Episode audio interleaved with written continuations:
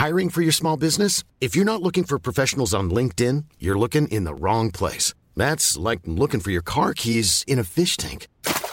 LinkedIn helps you hire professionals you can't find anywhere else, even those who aren't actively searching for a new job but might be open to the perfect role. In a given month, over 70% of LinkedIn users don't even visit other leading job sites. So start looking in the right place. With LinkedIn, you can hire professionals like a professional. Post your free job on linkedin.com slash people today.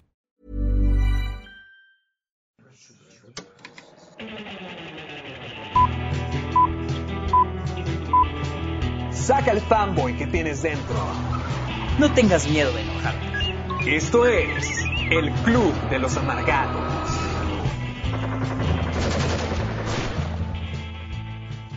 Amiguito, estoy a punto de mandarte una imagen a través de WhatsApp. La acabo de mandar. Quiero que la veas y quiero que escribas a la gente lo que estás viendo ahorita mismo. ¿Qué me enviaste, güey? no mames. Es este, es este. Descríbelo, descríbelo. Ok, tengo, ¿cómo se llama este actor? ¿Es el de vecinos? Estos vecinos, ¿no? Sí, con César Bono, es César Bono. Es, es César Bono, No, es. Frankie Rivers. Es Frankie Rivers, sí. Con maquillado como el Joker.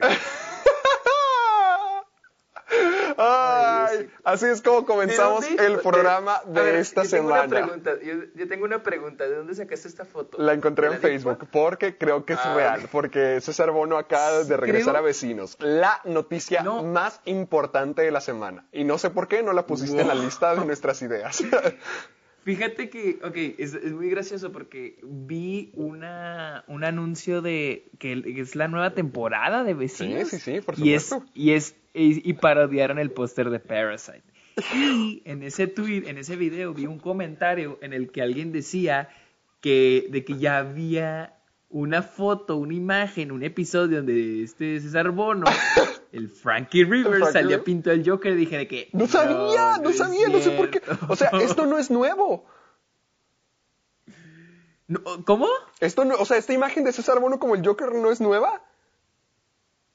No, o sea, yo creo, o sea, alguien, creo que leí que es de la semana pasada o del capítulo anterior o de hace dos capítulos. Pues no sé, pero Vecinos es la genialidad moderna. No sé por qué no la agregaste en nuestra lista de noticias. Me encantó esa imagen y supe que era la manera correcta para comenzar con este programa post Oscars. Wow. Perfecto. Así comenzamos la semana. Amiguitos, bienvenidos nuevamente al Club de los Amargados, donde nos alegramos con imágenes de César Bono. Ya saben que este es el lugar indicado para poder hablar de cine, de las noticias de este, del mundo, de películas, de todo, todo, todo, todo lo que tenga que ver con, como dice el amiguito, cinema. Y hablando de Cinema. es hora de poner atención al pretencioso mayor, al rey de los judíos, el, el robado, el señor Sergio Muñoz. El pretencioso mayor. Ok, ok, ok, ok. ok. Y con ustedes, aquí, el niño enfermito, el influenzado, el amigo de Luisito Comunica. Gracias, sí, Héctor. Portillo. Gracias, gracias, gracias. Que por cierto, ya van a poder, creo que cuando escuchen esto, a lo mejor ya van a tener la entrevista disponible, así que aprovecho para darme publicidad. Vayan a Caja de Películas y vean la entrevista con mi mejor amigo. ¿Con quién? Luisito, Luisito comunica. ¿Dijiste con tu mejor amigo? Sí. Celoso. No, no. te creas, no te creas, pero ya. Hablan- hablando de Luisito Comunica, les tenemos varias sorpresas esta semana. Como ustedes saben, queridos amigos, siempre utilizamos el Club de los Amargados para poder hablar de todas, todas, todas, todas las noticias que pasan a través de la semana, cualquier novedad que ocurre en el mundo del cine. Y además, como esta fue una semana bastante lenta con la parte de noticias, tenemos algo preparado para ustedes debido al estreno reciente de Sonic. Como sabrán, Sonic se estrenó este fin de semana. Y como se dirán, te imaginan, Como se imaginar, imaginarán, él yo- no la vio. Yo no la vi. Como siempre, ya que él se escapa de todas sus responsabilidades de podcastero. Pero, pero, pero, pero. No, esto lo hago por ustedes y por mí. No haces nada, no vas a ver las películas. ¿Que no fuiste a ver Parasite como por quinta vez esta semana, ahora en blanco y negro? Más Vale Parasite vale que la nunca. pena, vale la pena. Más Parasite que nunca. Pero esta vez, ¿recuerdan los que lo vivieron? Héctor una vez me contó una película Cats, para un episodio especial. Este no va a ser el caso, este no va a ser un episodio especial. Pero al final del episodio, Héctor nos va a contar a todos, incluyéndome a mí, Exactamente. Sonic. Así y vamos a ver si le gustó o no le gustó. Yo la verdad, yo la verdad tengo curiosidad. Yo, yo tengo curiosidad de ver tu reacción. Es lo que tenemos planeados para ustedes esta semana. Oh, Dios. tenemos las noticias, tenemos cosas bastante importantes como teasers, trailers, incluso adelantos acerca de Batman, también noticias para secuelas y muchísimas cosas más que van a estar escuchando. Además que como la semana de los Oscars, cuando hicimos el programa El Amiguito y yo, no pudimos discutir Birds of Prey, que a mí me hubiera encantado, hubiera matado por esa discusión, pero por los Oscars no tuvimos oportunidad de hacerlo. Así que ahora que tenemos una noticia de, de Birds of Prey, también vamos a aprovechar poquito para comentar poquito la película, ya, ya se nos hizo vieja, pero aún así queremos mencionar algunas cuantas cosas, pero lo más importante esta semana es que sí, como les dijo el amiguito, yo que ya vi Sonic, yo que ya viví toda la experiencia y como siempre este tipejo no, y como se escapa de todas sus responsabilidades, le voy a contar la, le voy a contar la película de Sonic y vamos a ver qué opina este sujeto. Así que si ustedes no han visto Sonic, si se preguntan si verla o no, o si simplemente quieren saber de qué se trata, esta es su oportunidad porque yo se la voy a narrar toda al sujeto y vamos a ver qué es lo que ocurre. Es lo que tenemos preparado para esta semana. Así que, amiguito, diles por favor dónde nos pueden encontrar para comenzar con este bello lunes amargado. Ok, nos pueden encontrar en Spotify, iTunes y en iVoox. Ahí están los episodios y también están en mi página de internet, sergiomusesker.com diagonal amargados. Ahí están todos, todos, todos los episodios porque he visto que hay gente que está preguntando por el episodio 2, 3 y creo que el 5, pues ahí están. Además, no sé si estén enterados, pero muchas funciones de los celulares pueden transmitir del celular a la televisión. Quiero que todos ustedes se descarguen el programa del Club de los Amargados y lo reproduzcan en donde quiera que estén y lo pongan en las pantallas públicas de donde sea. A mí una vez se me fue que estaba viendo un... Así es, a mí una vez se me fue que estaba viendo un video en el gimnasio y de repente apareció en las pantallas. Qué bueno que no era nada feo, pero quiero que ustedes... que quiero que ustedes... Sí, sí me pasó. Est- Estaba viendo un video de cardio para mi rutina y luego de la nada dije, ah, mira, también lo están poniendo en la pantalla del gimnasio. Y luego me dije, ching, era yo. Hijo, créeme, créeme, eso pudo haber salido mucho, mucho, mucho peor.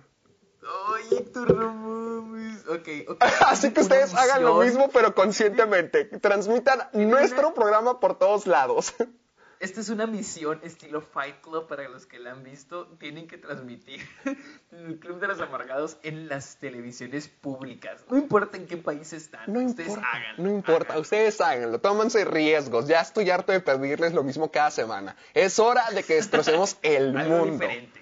Sí, ya estamos, de hecho estamos subiendo bastante. ¿Qué, qué número de podcast somos en, en iTunes?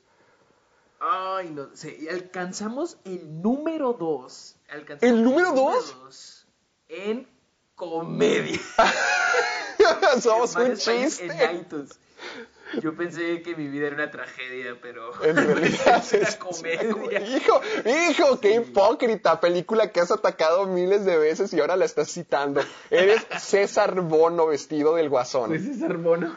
Eso es No, lo pero que en tú serio, eres. en serio, la neta, algo que quiero algo que quiero mencionar que olvidé la semana pasada. Sí, dilo. Pero el- los premios amargados que fueron hace dos semanas superaron en una sola semana a todos los episodios, a las reproducciones que han tenido todos los episodios de nuestro del, pues del programa, a todos los superó excepto el primero. O sea, pero estamos hablando de que en vida, o sea, el episodio 1 lleva ya ¿Qué pi- 24 semanas. ¿Qué, qué ¿no? episodio era? Como el 24, ¿no?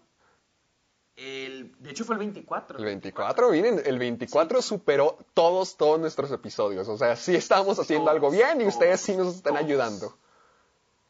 Así que muchas gracias a todos los que nos escucharon, a las...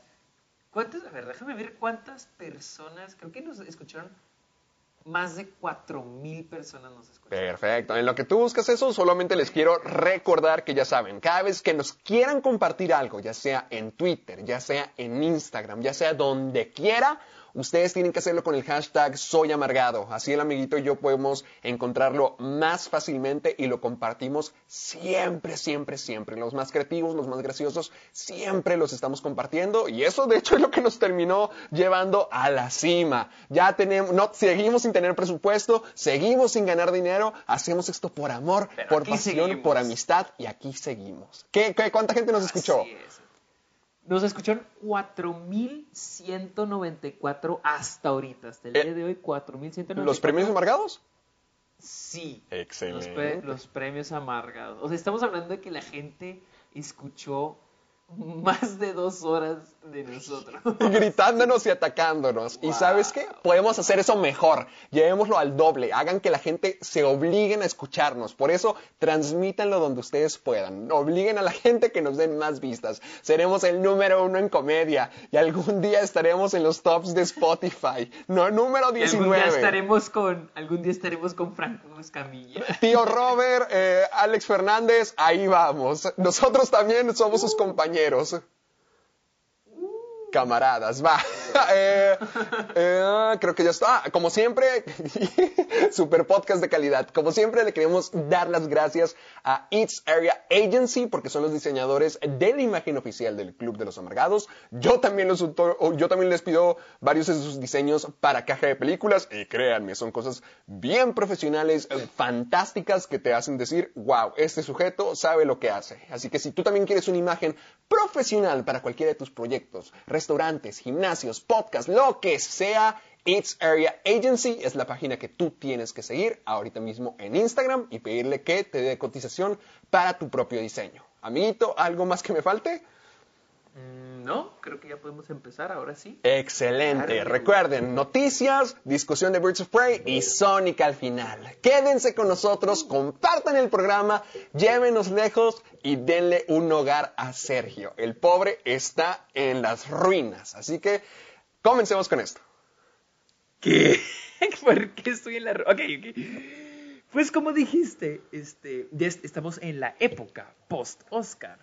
Y empiezan a verse las consecuencias. eh, hemos tenido una semanita flojita. Pero alguien se dio cuenta de que Avengers Endgame es la primera película en la historia en ser la película más taquillera y no tener un Oscar. O sea que Ni Avatar y. Titanic sí tenían. De hecho, todas las que han alcanzado, mira, las películas que han alcanzado el, el- el puesto de película más taquillera en la historia son Avatar, Sí. Titanic, Jurassic Park, E.T., Star Wars, Jaws, Tiburón, Sí. The Godfather, Gracias por The traducción. Music y Gone with the Wind. Esas son las películas que han alcanzado el highest grossing film of all time. o sea, Y todos tienen en un Oscar punto, menos Avengers. Todas tienen un. Ah, pero dime, estas- di- pero dime, dime, ¿cuáles, cuántas de esos, pe- cuál- de esas películas, cuáles tienen un Kid Choice Award? Yo creo que algunas han de tener. Bueno, a lo mejor Avatar tiene algún, algún par, pero no Endgame, tantos bueno, como pues, Avengers. Endgame tiene 11. Endgame tiene 11. ¿11 Kid Choice ver, Awards? ¿O 11? quiero- 11? quiero- quiero- 11 11 nominaciones. Quiero ver, quiero ver cuáles son. A ver, a ver, a ver. Mejor beso, mejor beso, mejor pelea, mejor villano. Oye, se nos olvidaron las categorías de mejor beso para nuestros premios. A ver, ¿tú, qui- ¿tú quién crees que merece eh, nominación a mejor beso? ¿En general de, eh, de Avengers o en general? Sí, sí. En general, ver, en general. Mejores ¿Hubo besos en Avengers? besos. Es que no sé, pues cuando se muere Tony, ¿no le da a Pepper un beso eh, en el cachete? Ah, no estuvo tan chida, no estuvo tan chida. A ver, mejores besos Beso está 2019. más chida. Es que para eso están los MTV, güey. ¿Ves? Para eso necesitamos categorías como estas. No, no sé, no sé cuál es el mejor beso. Mejores besos. Sí, no- nunca vamos a saber, a ver.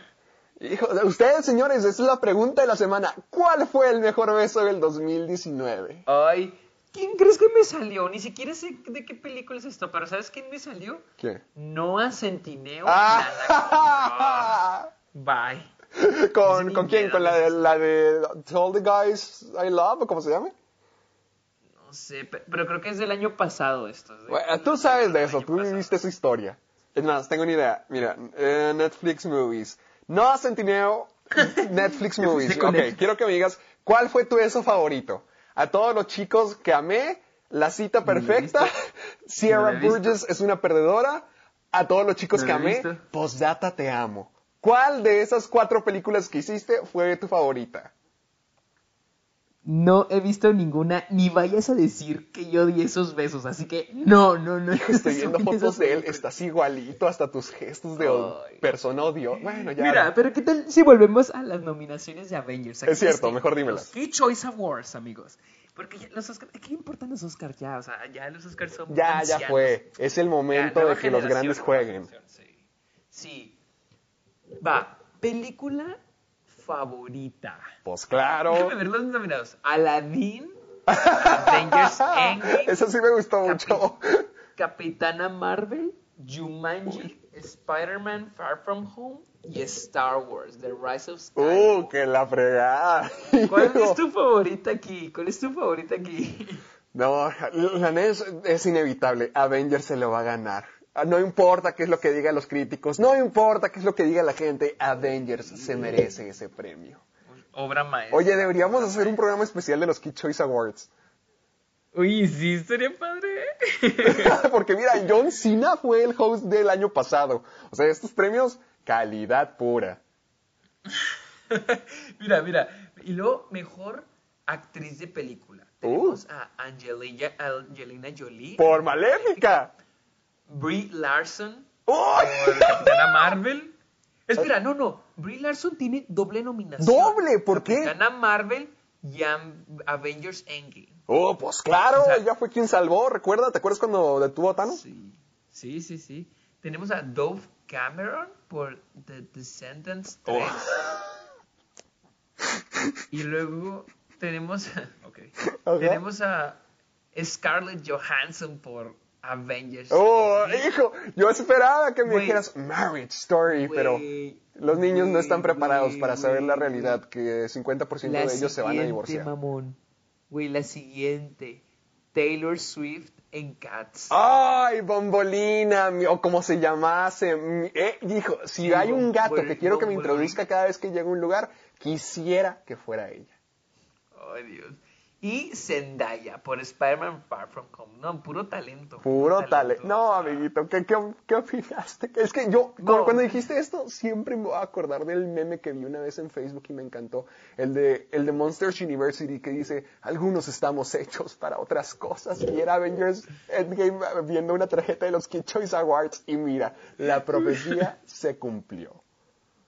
Espérate, todavía no, todavía no acaba esto, ¿eh? Uh, que la fregada. Mejor, mejor actor en película. Aquí es Chris donde está la nominación de Robert Downey Jr. que todos querían. Chris Evans, Claro. Avengers Endgame. Chris Hemsworth. Avengers. ¿eh? Espera, aquí Chris Hemsworth tiene Avengers Endgame y Men in Black. Ah, Men in Black, una de las peores Sí. películas del año. Taylor Eso sí, ya llevar las cosas muy lejos. Ya ni siquiera yo puedo cambiar eso. Dwayne Johnson por Hobbs. Jamás. Pero no también hay- por Hijo, bueno. Al menos no fue por Jumanji. Por Hobbs estoy de acuerdo. No, también por Jumanji. ¿Doble nominación? Es que les dan dos. Mira, por ejemplo, Y decían Hart que Scarlett Johansson iba a ser la única persona en crear historia. Ok, ok, espera.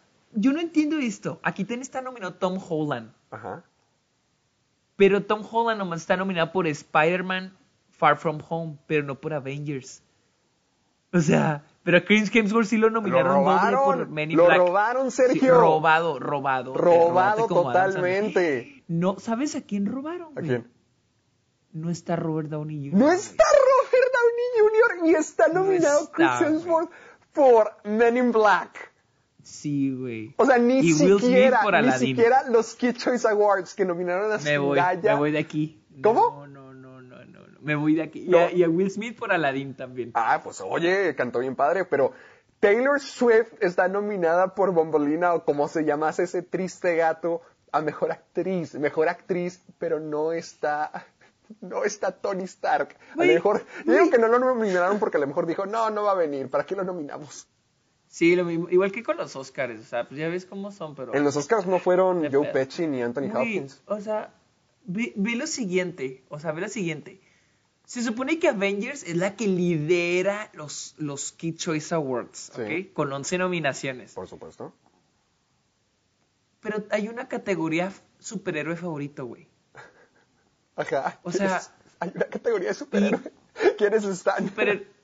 Brie Larson, Capitana Marvel, Chris Evans, Capitán, Capitán América en Avengers, Ajá. Chris Hemsworth en Avengers. Ajá. Ah, aquí está Robert Downey Jr. Ahí está, va, si va a ir, si va a ir. Scarlett Johansson como Avengers y Tom Holland en Avengers y en Far From Home. O sea, pues si tienes una categoría de superhéroe, pues obviamente van a salir puros actores que, han que interpretan un superhéroe.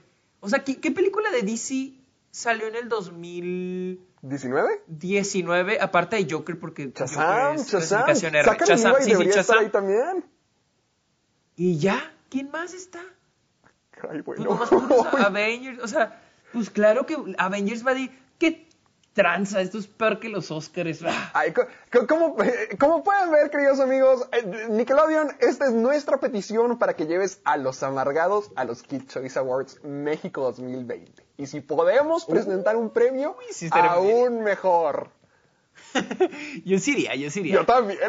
Yo los veía Mejor cuando que, que abran una que abran la categoría Mejor Beso para presentarla a nosotros. No, que también nos manden a los MTV Awards México. Ahí es donde está el mejor beso, mejor pareja, Ah, mejor sí. pelea, mejor triángulo amoroso, ya sabes.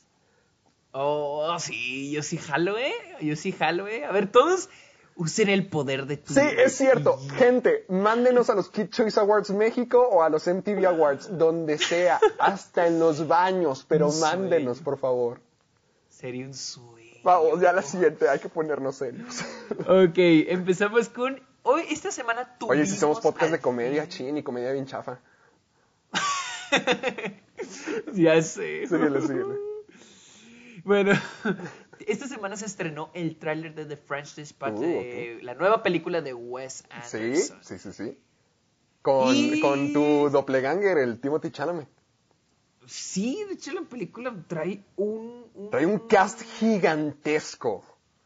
Digo, trae al, es, al Trae, Wes trae el Anderson. cast de Wes Anderson. De hecho, cu- cuando ahorita que lo estaba viendo antes de ver el programa, yo pensé que estaba viendo u, Hot- o- u Hotel Budapest o Isle of Dogs otra vez, porque son exactamente las mismas pues, personas sí. y de hecho se Mira. mueven como si fuera un maldito stop motion de Wes Anderson. Mira, por ejemplo, tenemos a Tilda Swinton. Ella ha estado en... Creo que estuvo en Moonrise Kingdom, estuvo, Estuvo- en Isle of Dogs y estuvo en el Hotel Hotel Budapest, que me acuerde. Bill Murray ha Eh, estado en casi todas sus películas. Bill Murray ha estado en Aquatic... ah, ¿Cómo se llama? Bueno, esa. Sí, sí, sí. Estuvo en Moonrise Kingdom ah, y en Isle of Dogs. Tenemos También estuvo en, ¿cómo, Frances- cómo se llama la de los que son tres niños? Los que creo que es el papá. En Moonrise Kingdom, ¿no? No, no, no, no es Moonrise Kingdom, es los Tenenbaum o algo así. Ah, los... Sí, sí, sí, sí, sí, sí, sí, sí, sí. Esa, esa, esa, esa, ya sé cuál la Pero de- hay que decirla, ¿cómo, cómo se llama? Ya no estamos, ya no estamos Royal- diciendo nombres. The Ay, Royal- ah, pasamos The como media hora hablando de los Tenenbaums. Kid Choice Awards. Necesitamos volver a recuperar la credibilidad. The Royal Tenenbaums. The Royal Tenenbaums. Mira, aquí está, la lista de trabajos de Bill Murray Ah, con... y también en, también en Fantastic Mr. Fox también salió. Eh, en, en Creo. el Li- Life Sí, Aquatic, eh, uh, que es donde interpreta a Jack Cousteau. Sí, sí, sí, sí, Life Aquatic o... uh, Steve Siso. Sí, Y sí, sí, es, también ah, ok, salió ok, en. Rushmore. ¿Cómo? También salió en Rushmore. Rushmore. En Rushmore. Ah, también, hablando de Rushmore, Jason también Schwartzman. sale Jason Schwartzman.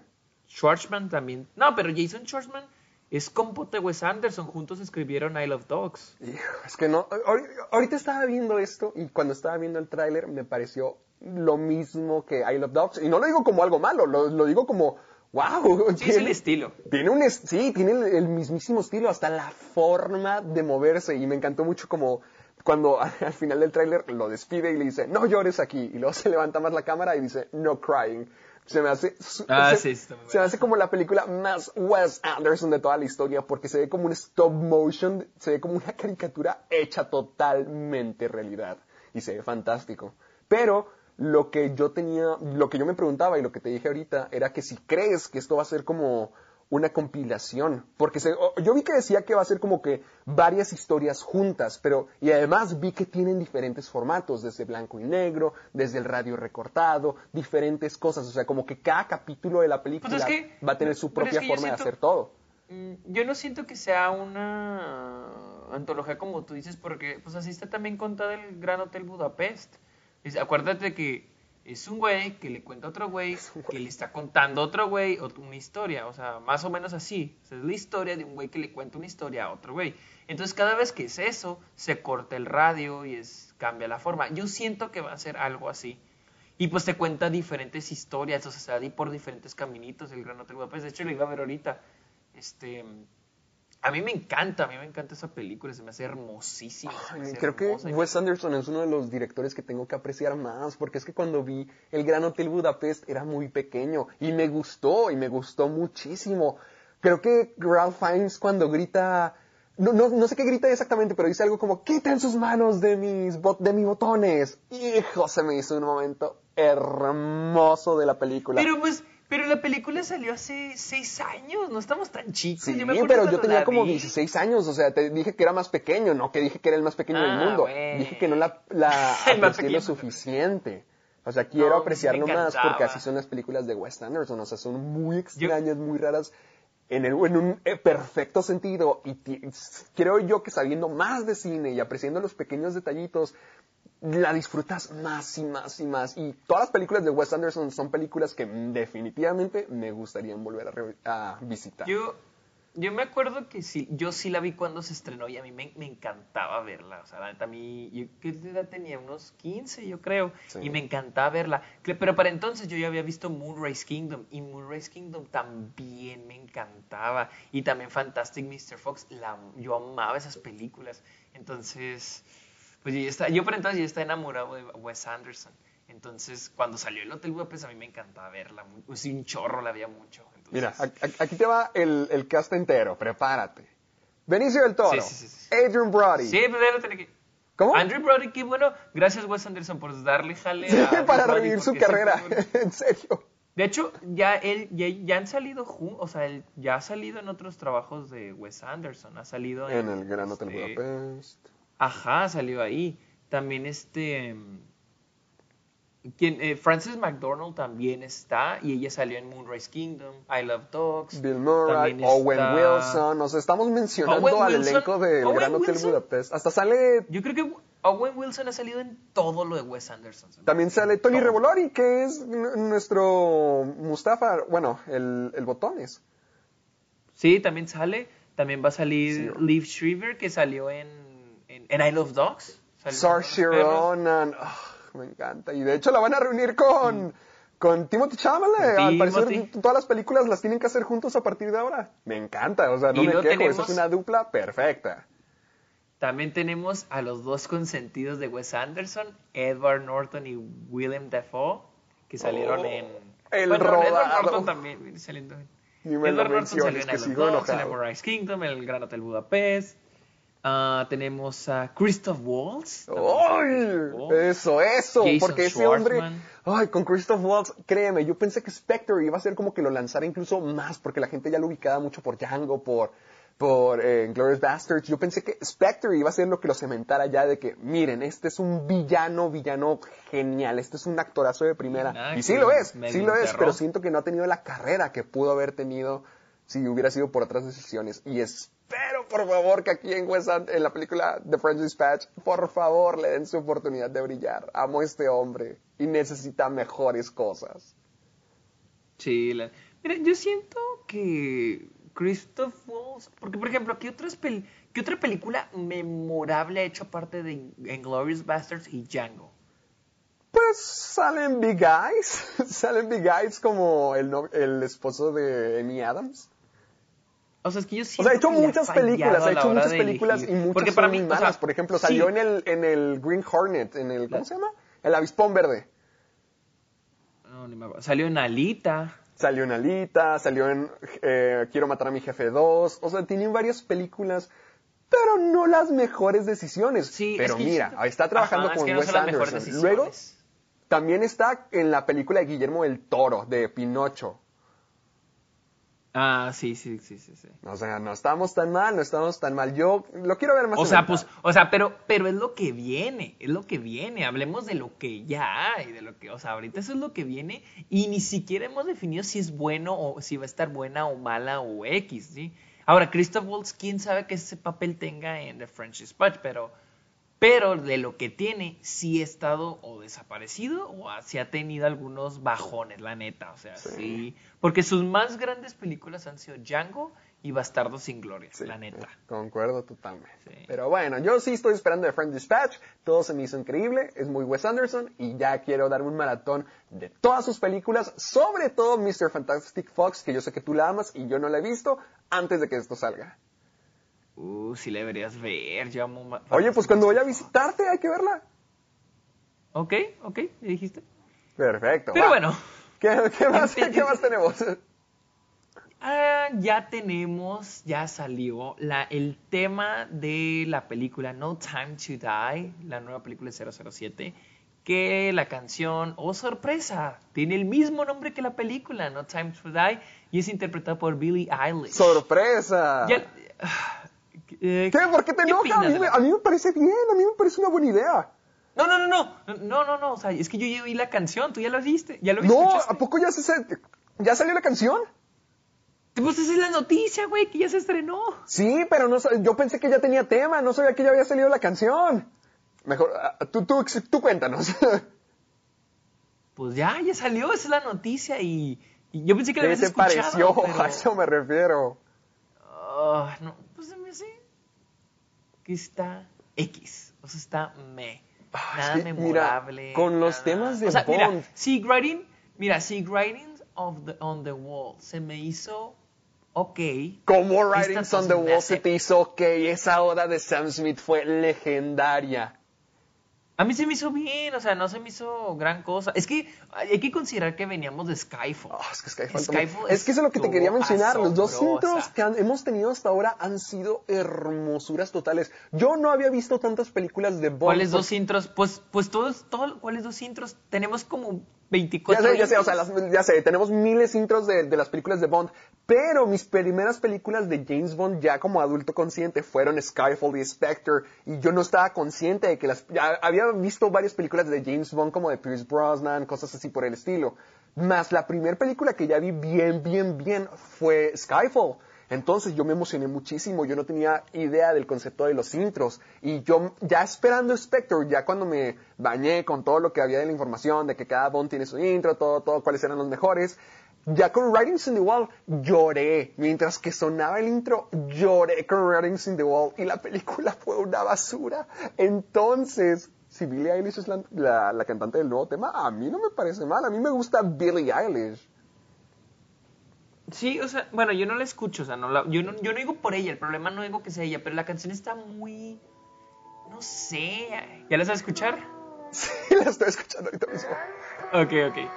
Mira, a mí Está buena. Honestamente está buena. una em- ¿Cómo? Ay, pilla, pues acaba de empezar, acaba de empezar la canción. espera, es que la, la voy escuchando en trozos para que no nos estén no nos van a bajar el copyright.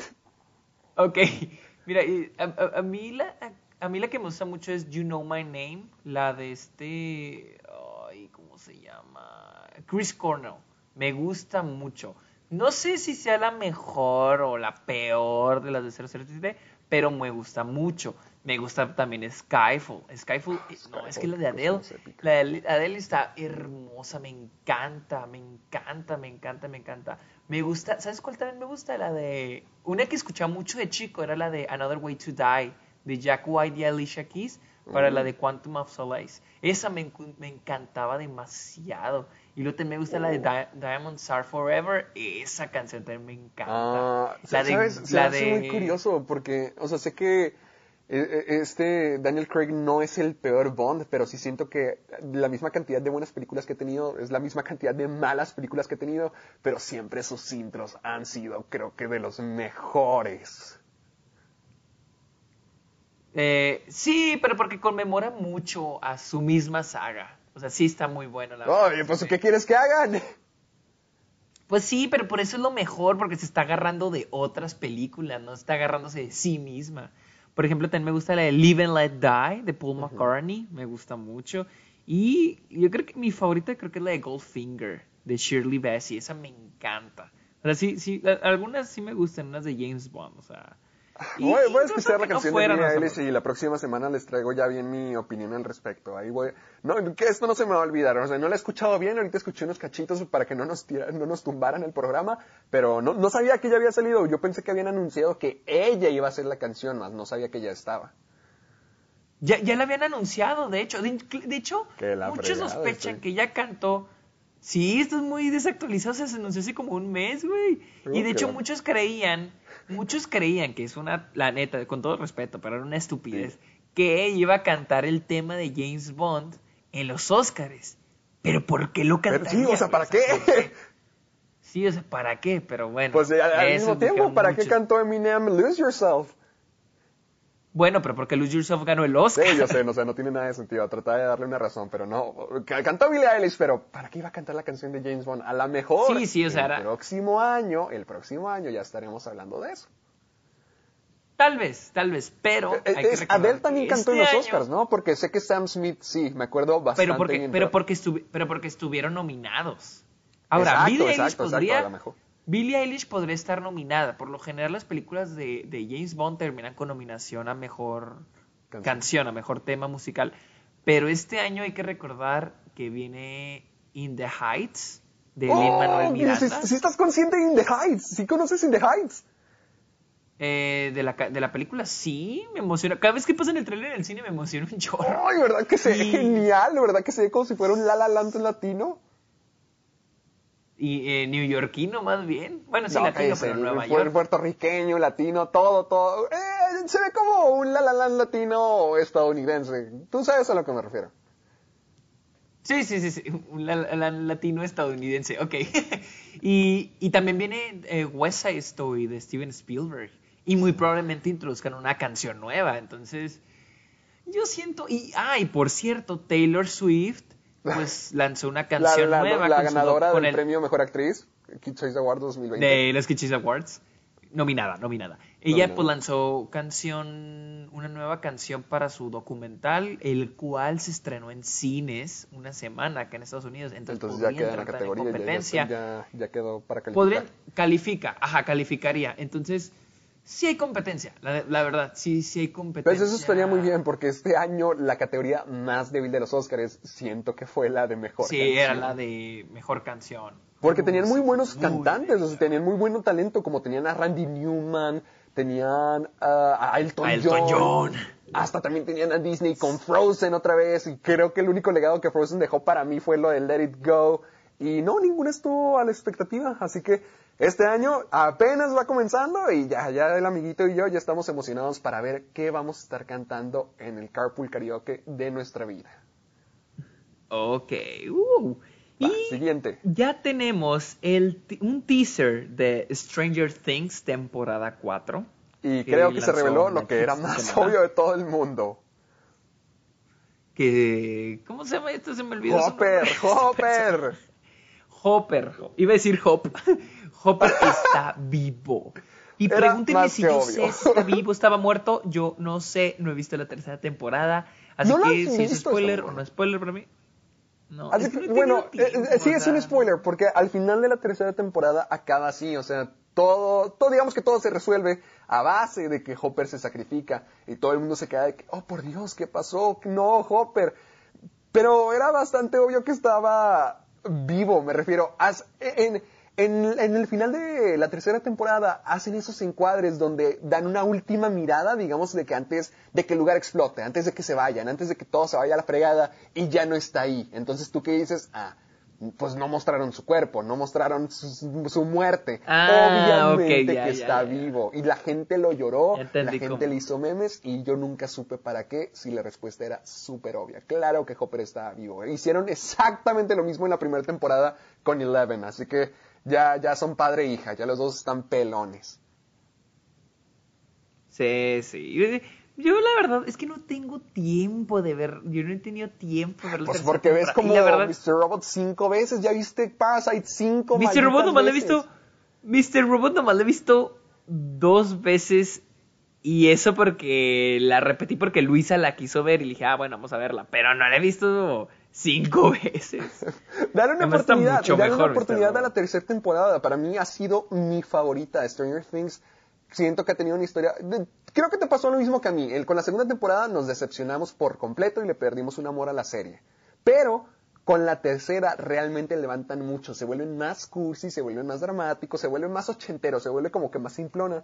Pero está muy padre. A, mí me gustó mucho eso y siento que está muy lleno de estilo, mucho corazón. La tercera temporada ha sido mi favorita. Y a pesar de que las series de Netflix ya no tienen ese renombre y esa fuerza que antes tenían, y a pesar de que creo que Stranger Things ya también ya debería de acabar, una cuarta temporada para cerrar todo no siento que estaría mal. Y a mí sí me emociona ya ver todo esto porque la calidad ah, sigue bien. La segunda temporada para mí ha sido como que el único, eh, ¿cómo se dice? Fluck, eh, la- el único error. Pero la tercera está muy buena. La cuarta temporada ya quiero ver qué tienen preparado. Los Duffer Brothers. Yo, es que yo siento que como que van pavimentando su propio camino a la, al, en el camino, o sea, como que van construyendo todo así como, o sea, no siento que vayan viendo a futuro, o sea, como que, ay, vamos a hacer esta temporada para que nos lleve después a esto otro, pero no ven como que qué pasará en cinco temporadas más, o no piensan en un final, ellos simplemente van así... Eso, yo siento es que ahí esas series de porque cada maldita temporada es el mismo monstruo, solamente es un monstruo más grande o más feo que el anterior, el gran villano. O sea, pasan varias cosas, hay varias gente involucrada, por ejemplo, el hermano de, de Max, Billy, o están haciendo esto con la ciudad, pero al mismo tiempo como que no hay un destino que van a llegar con todo esto, es solo como el upside, eh, eh, ¿cómo, cómo, cómo era el, el upside down? El Upside Down. El Upside Down ya se soltó eh, eh, en toda la ciudad y listo. O sea, ya cada, cada temporada tenemos un monstruo diferente. Pero lo mismo, o sea, no, Sí, no, no están como que llevándolo a, a restaurar toda la normalidad o este es el plan ya para acabar con todo. O sea, sí, sí entiendo lo que dices como que cuál es el plan. Porque el, al final de cuentas siempre se terminan enfrentando a lo mismo, un monstruo gigante. Y lo derrotan de la misma manera o alguien se tiene que sacrificar y sabes que no están muertos como con Eleven, como con Hopper.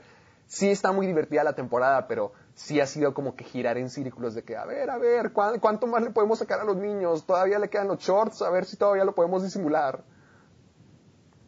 Sí, o sea, es lo que te digo, o sea, tal vez, o sea, no sé. Ahora, los chavitos están creciendo, Sí. ¿sí?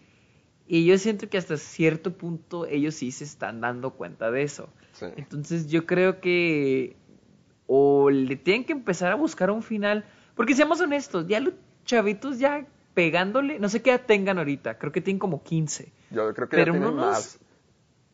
Sí, a ver, déjame busco. Pero yo digo Bobby- que Millie Bobby Brown tiene, ah, no, 15 años, la atinaste. Sí, que- sí creo que vi que tenían 15 más o menos todos alrededor. O sea, te digo, ya pegando a los 17, 18, yo Tim siento Wolfhard que ya, ya... tiene 17, como que ya, ya fue mucho, ¿no? O sea, imagínate en 20 años, eh, cuando tenga 20 años el chavito todavía haciendo Stranger Things, digo... Sí, sí, Sí, o sea, que claro que sí, lo- porque siento, no entraría mucho como en el, como en el estilo Harry Potter, que tú vas creciendo con los personajes. Porque si te fijas aquí, como que cada vez van creciendo y no hay un algo que te diga, ah, crecieron o crecieron. Hasta en la tercera temporada, los niños sentí yo que eran lo menos importante. En la tercera temporada yo estaba muy, muy preocupado por Winona Ryder, estaba preocupado por Hopper, por David Harbour y hasta los nuevos personajes rusos. Pero los niños ya se veían muy sosos, se veían muy, ato- a- muy atorados en la etapa preadolescente o adolescente, donde nomás les importa las relaciones o la opinión pública y cosas así. Y se entiende, o sea, es la etapa de una persona de esa edad. Pero no es lo más interesante para una serie. Y definitivamente la tercera Es que- temporada exacto. demostró eso. Por ejemplo, alguien como Max, que en la segunda temporada me cayó muy bien y de las pocas cosas que me gustó de esa temporada, aquí en la tercera es la amiga celosa, como la que nomás quiere que no estén con los chicos y los chicos apestan y las parejas esto y, y es como que no, no, no, no, no, no, no, eso ya no es tan interesante como que lo, lo, que los adultos están haciendo. Así que la cuarta temporada siento que sería una buena oportunidad como que ya cerrar con todo, ya cerrar con toda. Sí, porque, porque aparte yo siento que sí deben darle un final, porque yo siento que los niños, o sea, lo correcto es darle un final y si quieren irse, no, pues que una historia de Hopper pues tienen que hacerlo spin-off, que muy probablemente sí lo hagan. O sea, yo siento que hay personajes aquí que sí podrían, o sea, yo sin ver la tercera temporada, yo podría decir que hay ciertos personajes que podrían tener un spin-off. Y el que tiene más potencial es, el, es, Hopper. ¿Quién es Robin? Robin es la, uf, que la fregada. Es el nuevo personaje de la tercera temporada, que es la compañera que vende helado con... Ay, se me fue el nombre, ¿cómo se...? Con este... Ay, Steve, con Steve. Ah, pues Steve, para mí Steve es un personaje que tiene potencial para más historia, pero ya él, él solo, o sea, ya sin esta sí, los niños, es que siento que ya los... Eh, había un encanto con los niños que jugaban calabozos y dragones y resulta que se vuelve real de alguna manera. O sea, era algo encantador, era algo muy ochentero, muy Stephen King. Y, y era lo padre de las primeras temporadas, pero siento que ya la edad por naturaleza ya no les da la oportunidad de contar historias así. Exacto. Y la etapa en donde están ahorita no es una etapa interesante ni siquiera para la mismísima serie. Hasta personajes jóvenes como Stevie y Robin quedan mucho mejor. No, y aparte la cosa es de que si ves a los chavitos crecer, que es inevitable, a un adulto hay un punto en el que el adulto pues ya es más lento la manera en que crece, envejece pero el chavi, un niño, pues sí se nota, la diferencia. Entonces, si el niño está creciendo, esto quiere decir que el tiempo en la serie está pasando. Entonces, ¿qué caso tiene si ya la serie ya no transcurre, transcurre en los 80? Que era el punto de toda la serie, ¿me entiendes? Que era como que... Ah, es Una celebración de la época. Sí, exacto, o sea... Y ya después va a ser como que, ah, bueno, ya estamos en los 90, o sea, porque pues tarde o temprano va a tener que ser ya en los 90. Sí. Entonces, sí, no sé cómo lo manejen, si decidan... O sea, estaría muy padre que la serie terminara como que en 1989. Como para decir de que, ah, esta serie fue literal de los 80. En los o hasta en los 90, así como que ya se acabó el ciclo, se acabó la... Exacto, la, la aventura ochentera que era Stranger Things. Exacto, pero no sé, yo siento que... Bueno, ya, ya, ya nos quejamos de la pubertad, mejor vamos a la, siguiente cosa. Pero yo, yo, siento, yo siento que sí es la serie más popular de Netflix, ¿no? ¿O cuál crees que sea? No sé, eso sí estaría interesante investigarlo, porque me imagino que las primeras temporadas de Stranger Things, y sobre todo la primera, era la, la, la serie más popular. Pero ahorita ya con todo lo que ha pasado, con cada vez que hay una serie nueva que es tendencia, quién sabe cuál sea el nuevo. Aquí es el problema. Deberíamos eso la próxima semana, a ver cuáles son las cosas más populares. Es que, es, que eso es lo que decíamos de Netflix, ese es su problema, de que estrena las películas de fregazo y de que todo el mundo habla de la película por un mes y luego ya se desvanece. Entonces... Pues ya la próxima semana hay que traer los resultados para ver qué es, cuáles son, qué es lo más popular en la actualidad, porque sí me quedé preocupado por eso. A ver, amiguito. Pero bueno, sigue? otro adelanto. Matt Reeves puso en Twitter la, lo que es el teaser, o bueno, ¿qué es? Un video de Uno, un cámara test, una prueba de cámara. Ah, sí, una prueba de cámara. De Robert Pattinson con el traje de Batman. yo, tengo una pregunta para ti, infeliz. Yo tengo una pregunta para ti. ¿Qué opinas de que Robert Pattinson sea Batman? Ya sé que te gusta, pero ¿qué opinas ya de que ya viste el traje? ¿Qué opinas? Bueno, poquito. ¿Qué opinaste de él? Pues está bien, o sea, es que no. Es que a mí no, yo no quiero ver a Robert Pattinson con como Batman porque. O sea, es que yo no quiero ver a Robert Pattinson como Batman porque Tú quieres ver a Robert Pattinson en otros papeles. O sea, a ti no te preocupa Batman, a ti te preocupa Robert Pattinson. Robert Pattinson, exactamente. O sea, y Robert Pattinson merece más que. Muchos lo ven como que no, es que Batman, como si fuera un honor ser Batman. Y solamente que yo soy fan del personaje, me gusta mucho Batman. Pero es un personaje que ha sido interpretado por muchos actores. O sea, no es como y que va a seguir siendo interpretado por más. Sí, o sea, Ben Affleck lo interpretó, no es como que sea un honor ser interpretado. Sí, y, o sea, ¿hace cuánto lo interpretó Ben Affleck? ¿Hace cuántos años no, como que hace tres años no estábamos quejándonos de que Ben Affleck, Ben Affleck y todo el mundo se estaba pregunte y pregunte? Y no Sí, sé por sí, qué a la gente le encanta cuestionar a todos los actores como siempre, ya sea Heath Ledger, Ben Affleck. O sea, han salido muchos que siempre, creo que de las pocas veces donde las cosas han salido mal ha sido con Jared Leto, pero usualmente los castings siempre terminan siendo como que, va, me gusta esto, o es una nueva versión bastante buena, a ver qué tal. Y, siempre te, sale... te diré, a, mí, a mí, por ejemplo, la película será muy mala, pero a mí me gustó mucho el cast de, de este, de Los Cuatro Fantásticos, el último. A mí, Ah, eh, los Teller, actores, Michael B. de hecho, Jordan, todos ellos. Ajá. A mí fue lo mejor de la película, lo rescatable de esa película. O sea, yo siempre Ah. he sentido que los cast de los, de los de actores en, en películas de superhéroes, sí, por lo general son buenos, o sea, la neta son buenos. O sea, Es que y no entiendo por qué la gente Robert Pattinson no se da cuenta de que pues ese es el trabajo de un actor, me refiero, interpretar al personaje, si se parece o Sí, no. pero pues la gente, ajá, pues que la Sí, gente o sea, quiere si ver se al parece no le personaje importa. igualito. Lo pueden poner un traje de músculos, ya pasó con Shazam y mira qué tal salió. O si se parece o no, no importa en lo más mínimo. El punto es la actuación. Y para eso trabaja esta gente, me refiero. Robert Sí. Pattinson no fue contratado porque dijeron, hijo, la barbilla de este tipo está igualita a la de Bruce Wayne. No, lo contrataron porque es un buen actor, porque creen y porque en la audición me imagino que dio el personaje que ellos quieren. El punto es eso, la actuación, no el look. Son actores, no amiguitos que tú escoges como que, ay, a ti te queda bien este papel. No, no, no, no, no. Sino por su actuación, el tipo lo puede interpretar. Entonces ya estoy harto que Sí, siempre o sea, estoy yo diciendo. no- ¿Cómo?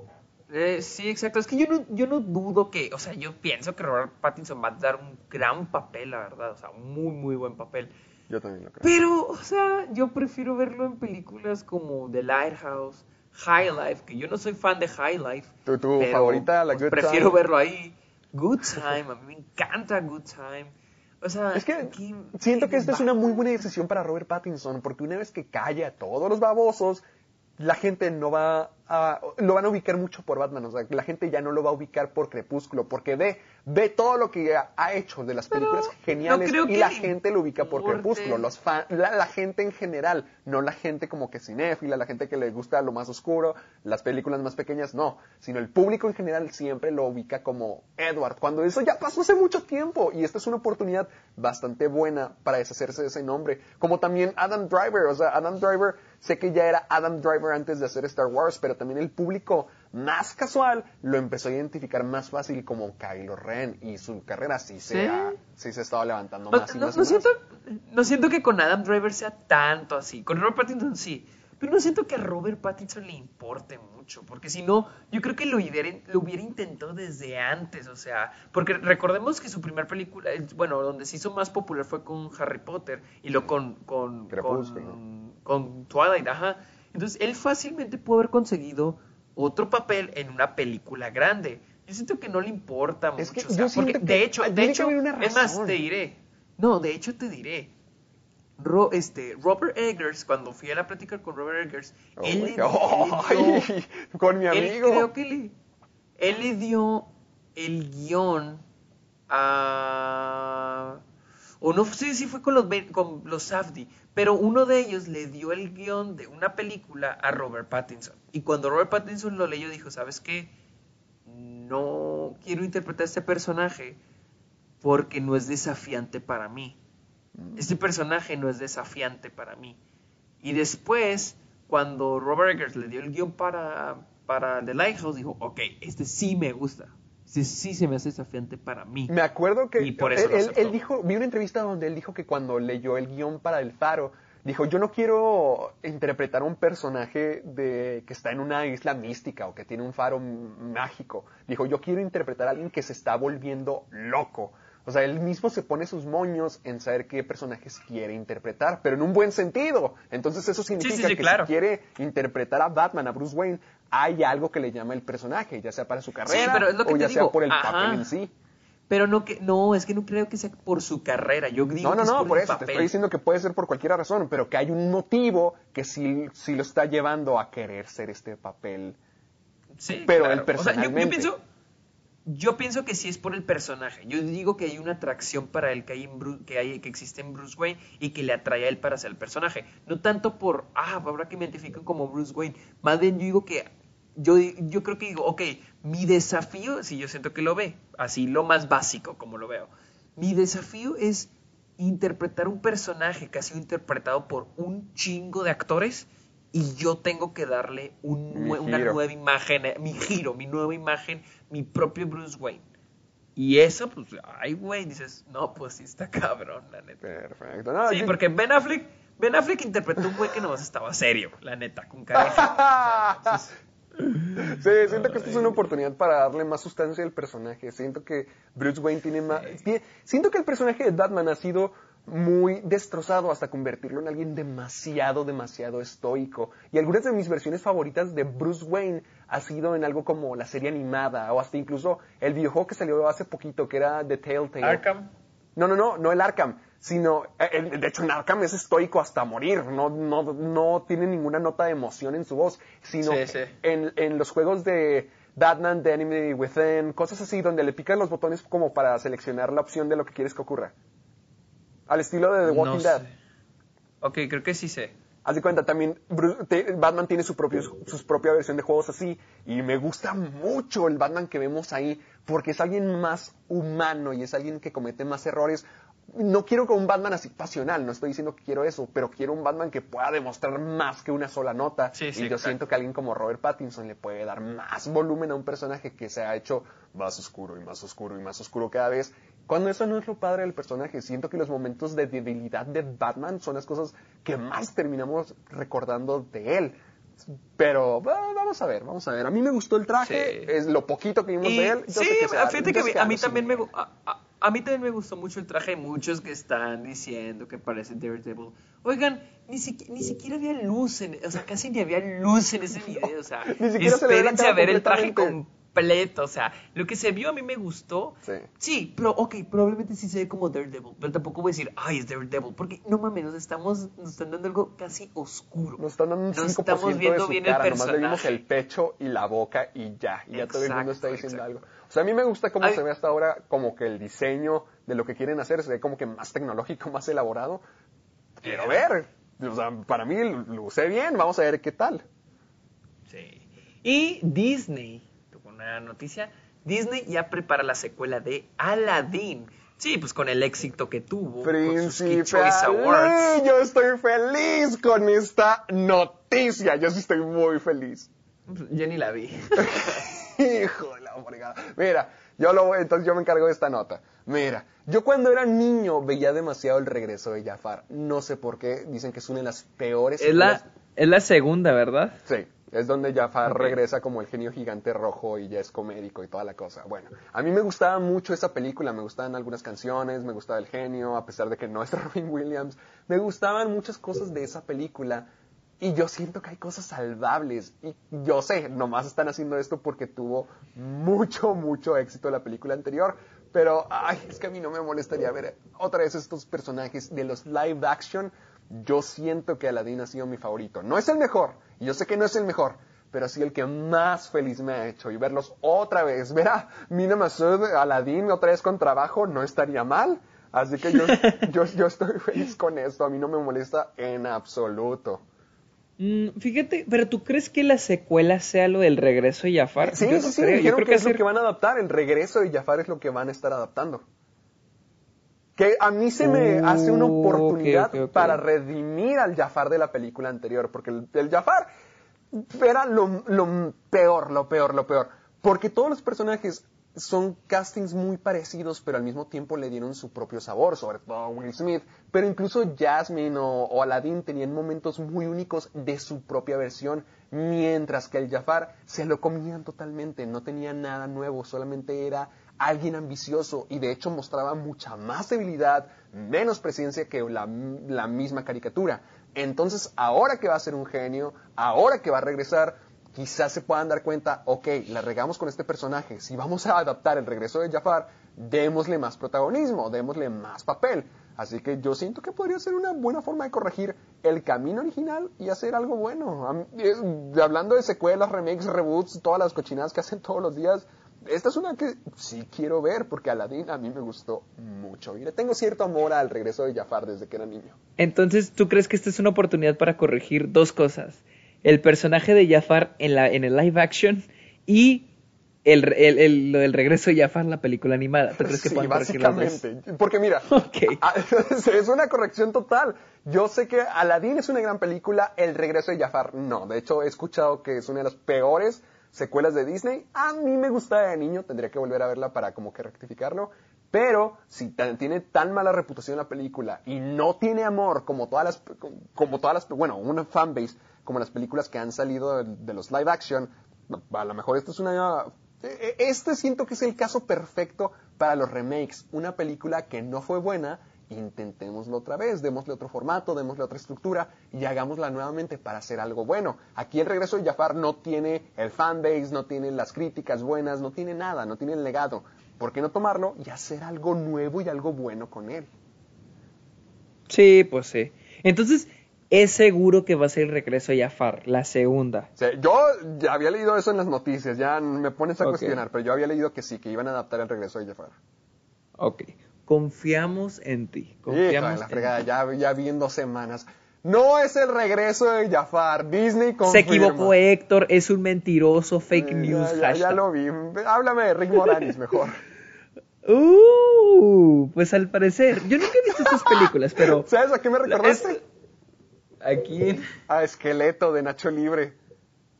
¿por qué? No sé si te acuerdas. La uno- ah, creo, creo que, ay, es que él siempre, cada vez que se emociona hace lo mismo de que, "Uh", como tú. Ay, ese ya, sí, ese ya es recordación. Sí, así eres tú. Las muchas caras de Sergio en Hollywood. Ay, Dios. Rick Moranis, háblame de él. Pues Rick Moranis, muchos no sabrán quién es, muchos ya lo olvidaron. No. Volverá para la secuela de Honey, I Shrunk the Kids. Este, querida, encogí a los niños. Ok, Rick Moranis, ¿en qué ha salido? Ha salido en Ghostbusters. ha En la tiendita de los horrores. Spaceballs. En la tiendita de los horrores. Ha salido en Spaceballs. Sí. Yo creo que fue un ícono. Podemos decir que sí es un ícono de los 80, ¿no? Sí, totalmente. Tenía una carrera súper buena. De hecho, se Sí. interrumpió por una razón muy trágica. ¿Sí sabes por qué? No, ¿por qué? Se- tengo entendido. eh, Rick Moranis está teniendo una carrera increíble. O sea, salió en muchos, Sí, sí, sí. muchos clásicos que ahorita mencionaste. Pero tuvo que cortar todo y se retiró porque su esposa murió. Entonces se dedicó a criar a sus hijos y se retiró. Ay, qué triste. Sí, Sí, se porque, súper triste. Así que ahorita Porque regrese para una de sus películas más queridas. El- en sí que se haga esto, ya sabes que a mí no me gusta por el hecho de ser remake, reboot, no estoy seguro de que sea esto, pero si es Rick Moranis volviendo, ah, me gusta verlo después de 25 malditos Sí. años. O sea, la última, o sea, la- lo, lo último que hizo fue los Goldberg en el 2018, pero fue una- un capítulo, fue un capítulo de Goldberg. Y antes de eso hacía este voces para, por ejemplo, salió en Tierra de Osos, Mm. era la voz de Ruth, este, y de ahí y la- antes de eso ya era, de hecho, su última película así bien, bien, bien fue la de Honey We Shrunk Ourselves, la última que salió de la de Encoge a los niños. ¿Cuántas veces han Entonces- escogido? ah, I'm Sandra, and I'm just the professional your small business was looking for. But you didn't hire me because you didn't use LinkedIn jobs. LinkedIn has professionals you can't find anywhere else, including those who aren't actively looking for a new job but might be open to the perfect role, like me. In a given month, over 70% of LinkedIn users don't visit other leading job sites. So if you're not looking on LinkedIn, you'll miss out on great candidates like Sandra. Start hiring professionals like a professional. Post your free job on linkedin.com/people slash people today. han encogido a la gente? Ok, a ver, déjame ver, aquí tengo la secuela. ¿Cuántas veces se han encogido estas personas? Yo pensé que esta encogido- era la secuela o un reboot o algo. No sabía que, que había demasiadas. Se- esta Mira, sería son- la son cuarta. tres, son tres. Esta sería la cuarta. Honey, No, son I Blew Up the Kids y Honey, We Shrunk Ourselves. Ese título ya ni No. siquiera tiene sentido. Ah, sí, cierto. Y también hay un especial, hubo un especial en Disneyland que se llama Honey, I Shrunk the, the Audience. Qué fea. Querida, Este sujeto- encogí no, a la no sé quién audiencia. está encogiendo a esta gente, pero no están haciendo un buen trabajo. Ya sé. Y luego creo que hay una, un- aquí al parecer, hubo una serie para Disney Channel, creo. Pero pues obviamente no era, no era, este, no era Rick Moranis, era pues otro güey. Oye, pero, Pero, pex, no pues- puedo creer que le hayan sacado tanto jugo a un concepto de que, oigan, hice de los niños pequeños. ¿Cómo, cómo es que le pueden sacar tanto, tanto jugo? Pues no lo sé. Estamos hablando de Disney. Ellos le sacan jugo a todo. A todo. Espera, pero este es, sí, es- todos son de Disney, ¿verdad? Sí, sí, sí. Sí, sí, todos son de Disney, ya vi. Sí, ay, no, o sea. ¿qué- qué- qué? sí, Y es no, para que es Disney Disney, no me sorprende. Esto es para No, no, no, Disney no. Plus, De, de hecho, no, no, no, no, no. Ah, no, no, en, es en el big screen decir. y no Disney. Ah, ok, ok, ok, eso ya es bueno. Esto va para el cine, esto va para el cine, no pa- es lo que me sorprende. Porque si va para el cine es porque va a ser algo grande, o sea, es algo es. que Disney, porque tú y yo sabemos que Disney ahorita ya le apuesta a que superhéroes, películas, Blockbuster. a los live actions, blockbuster, por ejemplo, lo más original y eso que no es tan original, de que, que viene de Disney en el futuro es la de este con La Roca y con Emily Blunt. Ah, este, ajá, Cruise Boat. No, Jungle, Jungle, Cruise. Jungle, Cruise. Jungle Cruise, que, que no es tan original porque está basado en la atracción de Disneyland, pero llamémoslo, eso es lo más original que trae Disney. Sí. Entonces, no es como que Disney le apuesta a cosas. Y esto, esto, bueno, tampoco es muy original que digamos, pero tampoco es algo gigante que La digas un cuarta película de gente haciéndose chiquita. No. Sí, o sea, entonces, si le están tirando para llevarla al cine es porque entonces sí es algo que dices, qué pedo, o sea, tal vez sí le tiene confianza Disney a esto. Yo le tengo Entonces, confianza a. Rick Moranis. O sea, yo no le tengo confianza a este, a este proyecto, ya enterándome que es la cuarta vez que van a utilizar el concepto. Pero quiero ver a Rick Moranis. Realmente soy fanático de él, así que quiero volver a verlo. Con, con, con eso estaré feliz de que le salió el retiro. Pero tenemos una última noticia antes de que me cuentes Sonic. Sonic. Quédense con nosotros, gente. porque Warner- Estoy a punto de contarle toda la vida al amiguito. Warner Brothers acaba de cambiar el nombre de Birds of Prey y la ¿cómo, ¿cuál era su nombre original de la película? Uh, Birds of Prey and Birds the of Prey, fan- fan- Ah, fantabu- la fantabulosa La fantabulosa emancipación, emancipación de, Ha- Harley una Quinn. Harley Quinn. De una Harley Quinn. No, en español Y- es de Harley Quinn, el inglés es of a Harley Quinn. Es of one Har Ajá, sí, sí, de one Harley Quinn. Bueno, pues ya, ahórrense las palabras. Ahórrense las palabras, todo el maldito tiempo y todas las tomas que me eché grabando ese video porque no podía pronunciar Warner. Brothers Warner Bros cambió el nombre a Harley Quinn Birds of Prey. Así. Y no es broma, es en serio. De hecho, yo ahorita me metí a la página del cine al que voy y sí, le cambiaron el nombre Harley Quinn Birds of Prey. Creo que La es un error totalmente, se me hace una estupidez. ¿Tú crees que es un error? Sí, ah, mira, a ver, aquí va la discusión. de Mira, la de razón, mira, ok, ok, solo para dejarlo en claro, la razón es Ah, porque, pues ustedes ya lo van de saber, le está yendo muy mal Sí, en taquilla esta película. Muy, muy Mira, mal. eso también yo pienso que está mal. Yo pienso que esta película no le... O sea, obviamente no es como que, oigan, no le debe estar yendo mal, o vayan a verla. Yo sé que no, o sea, ya, ya fue, ya cumplió su destino. Pero yo genuinamente pienso que esta película no le debería estar yendo mal en taquilla. Siento que le debería estar yendo bien, pero al mismo tiempo siento que es un error cambiar el título. Porque Se me hace como admitir una derrota, se me hace como que no se Sí, eso sí, muy buen punto. Se me hace así como que no, sabes que ya consigámosle dinero. Porque mira, sí se me hace medio misleading, eh, medio engañoso el título Birds of Prey and the Fabulous Emancipation of Har- o, eh, ya sabes eso. Porque la película es realmente es una película de Harley Quinn y las aves de presa. O sea, este título digamos que tiene más sentido. Pero o bueno, te explica más de lo que se trata la película, pero yo siento que, nah, que ya es muy tarde, siento que están abandonando el concepto, que es como que Exacto. rendirse y el otro nombre le quedaba más a la visión artística de la película, a la versión exagerada, extravagante, dramática que es, que te puede gustar o no te puede gustar. A mí me gusta mucho, yo sé que a ti no, qué sorpresa, pero realmente siento que el anterior título le quedaba mejor y que esto solamente es como que, oigan, tenemos que hacer dinero, vamos, vamos, vamos. Y eso ya es cambiar el concepto de la película. Sí, porque mira, incluso, incluso aunque Harley Quinn, Birds of Prey, la hubi- hubiera sido el título desde el inicio, ni- no tiene sentido. Harley Quinn, Birds of Prey. Birds of Prey, o sea, no tiene nada, no, no dice, No es como Harley Quinn versus Birds of Prey, Harley Quinn and the Birds of Prey. And, por ejemplo, hubiera, hubi- Harley Quinn and the Birds of Prey hubiera estado padre. Pero Harley este- Quinn 2. Birds of Prey Es- no eso tiene se me hace como que, que, que, ¿qué me está diciendo? El anterior Es como que, ¿qué hacemos? ¿Qué hacemos? ¿Qué hacemos? Este, ¿Qué dice? Harley Quinn, Birds of Prey, son dos propiedades, listo, cómprenlas. O sea, si de por sí era un poco confuso ya decir, ok, Birds of Prey, pero sale Harley Quinn, ok, bueno. Pero Harley Quinn, Birds of Prey. O sea, sí, no tiene... Y, y tenemos otras ocasiones en las que se ha cambiado el título de, Ah, de, de como la de- yo tengo una muy clara, la de Live, Die, Repeat. La de Sí, que es la de Edge of, Edge of Tomorrow.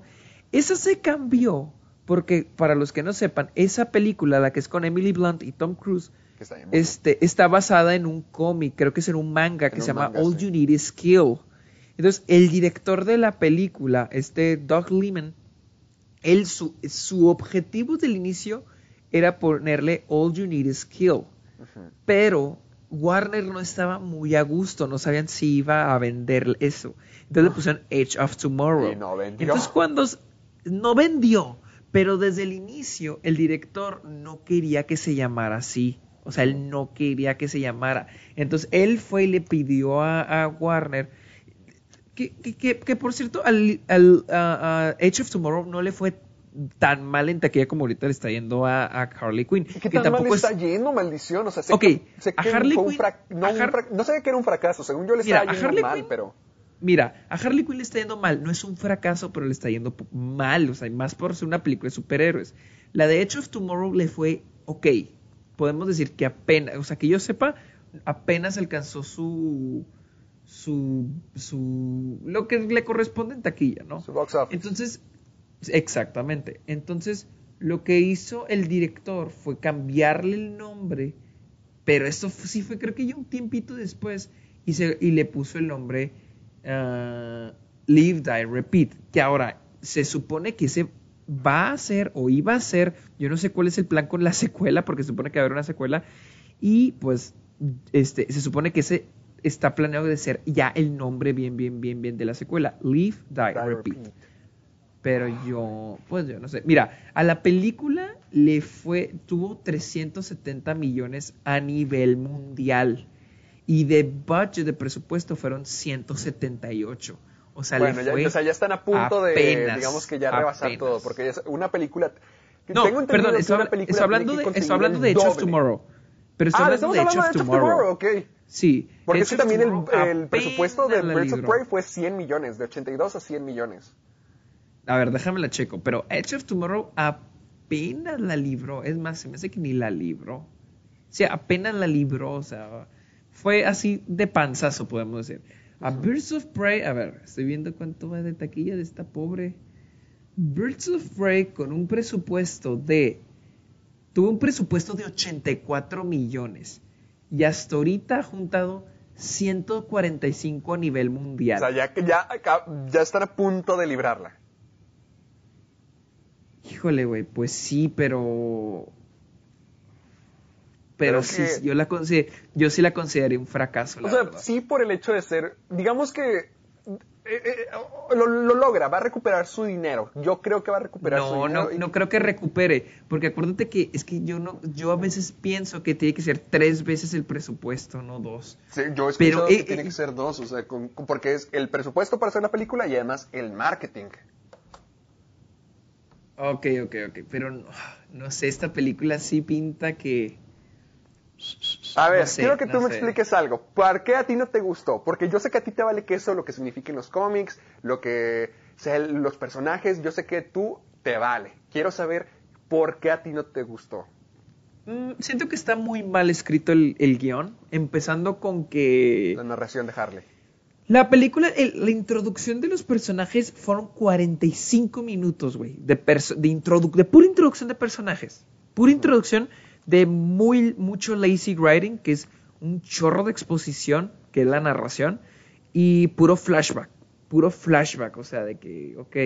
Por ejemplo, el flashback de Huntress, el personaje de Elizabeth Winstead, Sí. lo presentó dos veces, dos veces pusieron ese flashback. Sí, sí, sí. Uno para decirte, esta es la historia que está investigando la... ¿Cómo se llama la oficial? Eh, René Montoya. Montoya, la oficial Montoya, y después para presentarte, ah, es que es la misma Huntress, que por cierto, pusieron el mismo montaje que la historia de Oren Ishii de Kill Bill, literal, es el mismo montaje, pero no hecho en anime. Pero bueno, este, siento que es una pura introducción de personajes, muy mala introducción, porque te siento que, por ejemplo, te introducen al personaje de Montoya y te dicen toda su, su, su Sí, background. como que sus y- chistes, su personaje. Sí, eh, no, no, pero aparte te pasan todo su background y tú piensas que la película se va a ir por ese camino, por lo que te están diciendo, lo que está investigando ella o así. Y luego te introducen a Black Canary y tú te piensas que se van a ir por eso, por esa, por esa historia. Y no se van nunca por ninguna historia, nada más son subtramas y ni siquiera y son subtramas malas, mal hechas porque nunca se sostienen. Y luego, para ya cuando empezamos a la hora de película, ah, ahora sí, ya empieza la trama. Que es lo de, ay, qué estupidez neta, que le roban un diamante a Víctor, Víctor Sass, ¿verdad? Le roban el diamante a Black Mask, o sea, estoy de que, no mames, o sea, neta, le van a robar un, dia- le roban un diamante y hay que recuperarlo, o sea, que barato, o sea, se me hizo tan barata esa trama de que, ay, ir a recuperar el diamante, no, no, no sé. Es que- Y luego, A ver, síguele. Después de desarrollo, después de desarrollo tenemos la típica este película, el- la típica historia de personaje que atrapa a otro y lo empiezan a convivir y se hacen amigos. Algo como lo que pues al- algo así, alguien rudo que se hace se familiariza con un personaje pequeño. Lo vimos con León el profesional, lo vimos con Taxi Driver, o sea, pues, Sí, aquí pasa pero- con Harley Quinn y el personaje de la ladrona, que ni siquiera recuerdo su nombre. Y luego el personaje de Ewan Ma- Ajá, Cassandra. Ewan McGregor me encanta, pienso que actúa muy bien, pero su personaje es malísimo. ¡No! Malísimo. A ver, ¿por qué? El personaje no sé si tiene que dar risa, no sé si tiene que dar miedo, pero a mí no me dio nada, o sea, literal, esto de que, güey, porque, o sea, por ejemplo, cuando pone a la tipa a, a que se desnude, o sea, porque se rió, o sea, neta, es- eso es, o sea, siento que como que ahorita ya los, a los villanos los quieren poner como el Joker de, de Heath Ledger, de que, ay, está loco, hace locuras, hace, ay, qué loco está el güey, no mames, ve, qué loco, no mames, qué malo, qué malo. Y, y- y tenemos, mira, y es un problema con Birds of Prey, de que tienes a Harley Quinn, la protagonista, y, y- sabemos que es una psicópata que probablemente ha matado gente, pero de alguna manera los, el la directora, los escritores, tienen que ingeniárselas para que el personaje simpatice y más que el que sería el villano. A Sí. pesar de que probablemente los dos han matado gente, los dos han hecho cosas malas, entonces, ¿cómo haces, cómo haces para que el villano sea más odiable para la audiencia? Pues lo haces un patán, que la gente, que trate mal a la gente, que le hable feo a la gente, o sea, un recurso muy barato y siento que está ese personaje.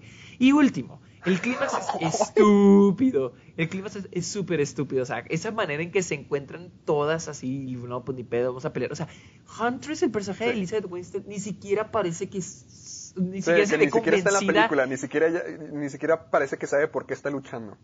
Exactamente, que, que sería algo que muy lógico, ¿no? Hasta Sí, que, que llegó al final y dijo, va, les echo la mano peleo. Sí, ajá, y, pero la cara que pone que ¿por qué pelearía con ustedes? O sea, hasta- o sea, lógicamente sí es algo que haría alguien, o sea, dices, güey, ¿por qué pelearía con ustedes, no? Pero aquí lo que se me hizo muy estúpido es de que todas están peleando, está esta escena donde todas están peleando. Número uno, los matones con los que están peleando no tienen armas. ¿Dónde están sus armas, güey? Porque ninguno tiene una pistola, o sea, son matones, güey. Tienen, Porque no ¿qué- tienen armas. en, en, al final tubos y cosas así, ¿no? Pero los tipos nomás llegan a agarrarlas, a, a pegarles, o sea, con sus propios puños. Sí, sí, sí. O sea, ni- ninguno trae un arma. Número dos. Todos sabemos, audiencia, eh, Harley Quinn, Ewan McGregor, todos sabemos quién robó el diamante, Cassandra. Ajá. Ewan McGregor lo sabe, Víctor Sar lo sabe, todos sabemos. ¿Qué hace Cassandra cuando todos están peleando? Esconderse atrás de una mano. Ya es que es unas manos como, Sí, unas sí, sí, como manos gigantes dando vueltas. Ajá. Cassandra nomás se esconde. Ewan McGregor, el personaje, perdón, el personaje de Ewan McGregor, que sabía que Cassandra había robado el diamante, no se le ocurrió que, que, que- que mencionan que es un güey muy poderoso, un güey muy inteligente de gótica, no se le ocurrió decirle a sus matones, oigan, agarran a la chavita, ella tiene el diamante. La chavita nomás se esconde y no es como que se esté escondiendo de que, uy, no te veo. Nadie llega con la chavita, o sea, nadie la agarra, nadie nada. Sí lo intentan, sí Todos lo se van- intentan. Ah, No que yo me acuerde, pero me Sí acuerdo. lo yo me intentan, pero está- llega, llega Huntress o llega Canario Negro y los detienen. Sí, pero la tipa nomás estaba así escondida, o sea, ni siquiera Sí, o sea, no, ni siquiera debería estar ahí, debería quedarse en el cuarto anterior donde estaban antes de la pelea, cosas así. Exactamente. Y nadie llega con ella. O sea, y yo no sé pues, si es porque los matones están bien güeyes o porque este Juan McGregor no le avisó que sería algo muy estúpido porque se supone que él sabe que Cassandra tiene el diamante. No, no, no, espera, de creo, hecho que, es por la que va. creo que él no sabe. Creo, a ver, a ver, a ver. Porque me acuerdo que manda a Harley Quinn a que lo recupere y luego se queda con la idea de que ella y Harley se escaparon y creo que el único que No, sabía... pero acuérdate, pero Víctor creo que el único que sabía la acuérdate que verdad vio a la era Sass. chavita. ¿Cómo? Ajá, dale, Víctor Sass sabía. Entonces no le dijo. No, no le dijo, simplemente él fue a recuperar todo porque creo que se había- creo que Harley le llama y le dice, va, voy a entregar a la niña y luego pues nunca la entrega y, y se da cuenta, creo que matan a Sass y ya es como que, órale, están todos juntos, Yo, yo mátenlos. aquí, yo tengo una pregunta. Ajá. ¿Cómo fue que, tal vez sí pasó, tal vez me lo perdí, pero cómo Harley Quinn se dio cuenta quién robó el diamante de Ewan McGregor? Si a ella ya le estaban agarrando estos güeyes cuando fue el robo. Ah, a ver, Cassandra Porque yo cuando, cuando, porque Harley Quinn, acuérdate que la tenían amarrada en una silla y es cuando Ewan McGregor ya la va a matar o al- al- que algo le iba a hacer. Y Sí, sí, Harley sí, Quinn pero dice, están "No, hablando de yo un sé que diamante, perdiste est- algo". Están hablando de un diamante antes eso, Sass y, y Roman, y creo que ahí le dice, ¿sabes qué? Yo, yo te lo recupero, yo te lo recupero, y ya es donde va a buscarla.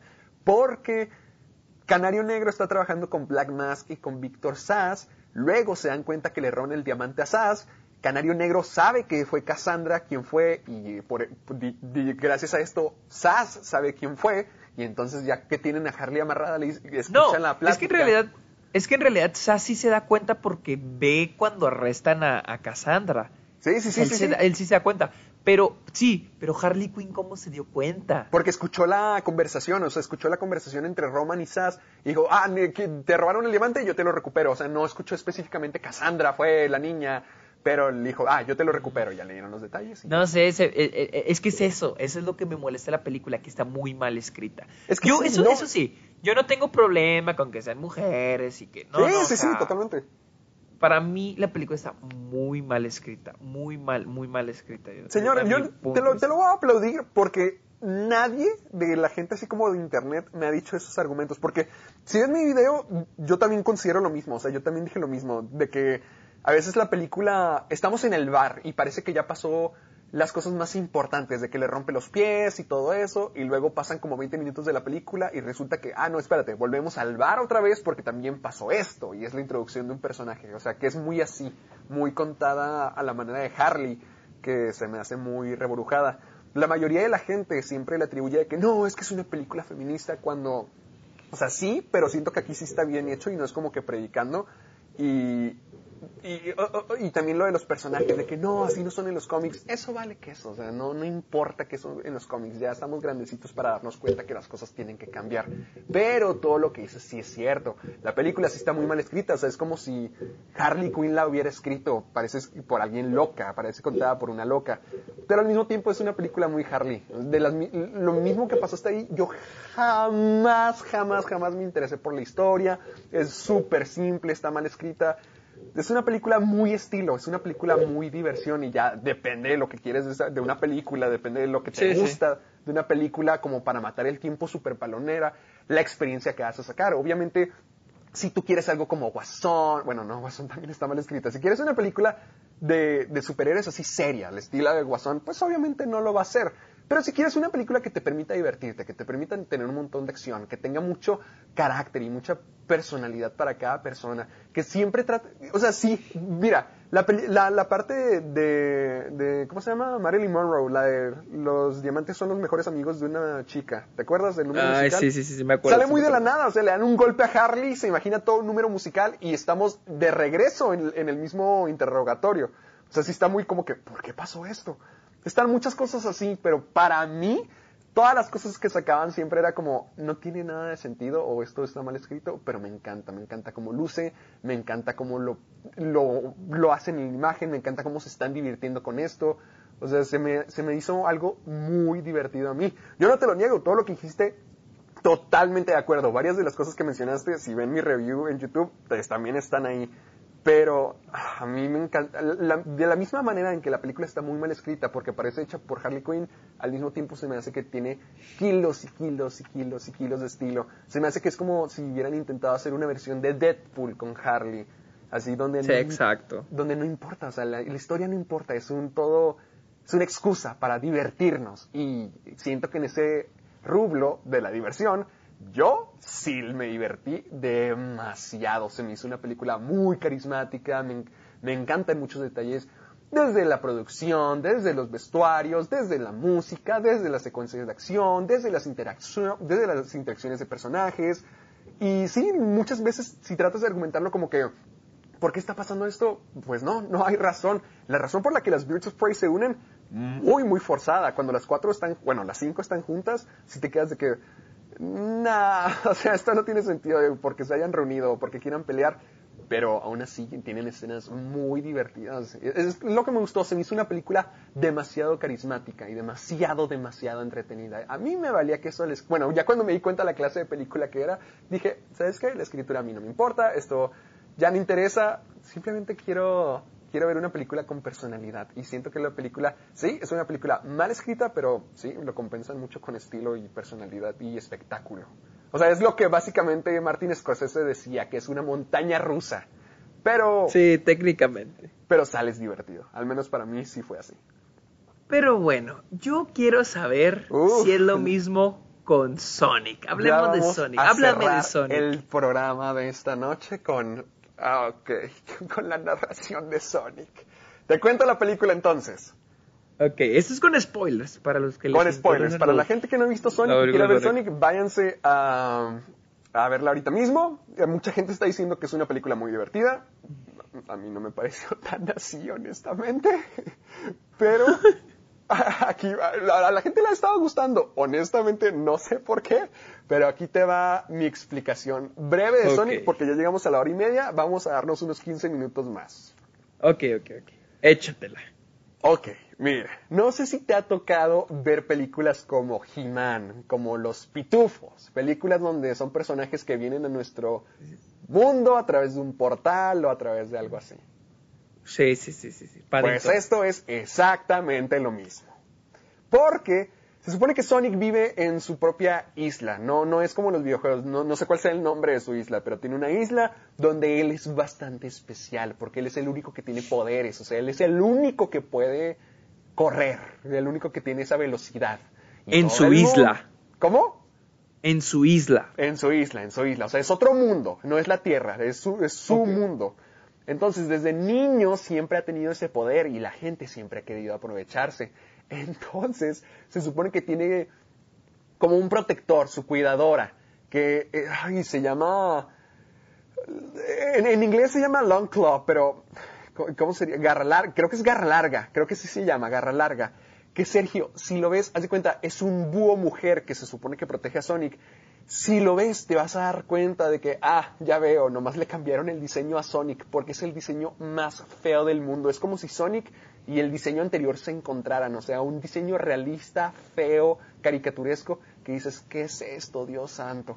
Total. Pero, o sea, o sea, o sea, el diseño que está en los trailers es ese, ¿Te ac- ¿o cuál diseño te refieres? Se haz de cuenta, ya es que teníamos el diseño original. Sí.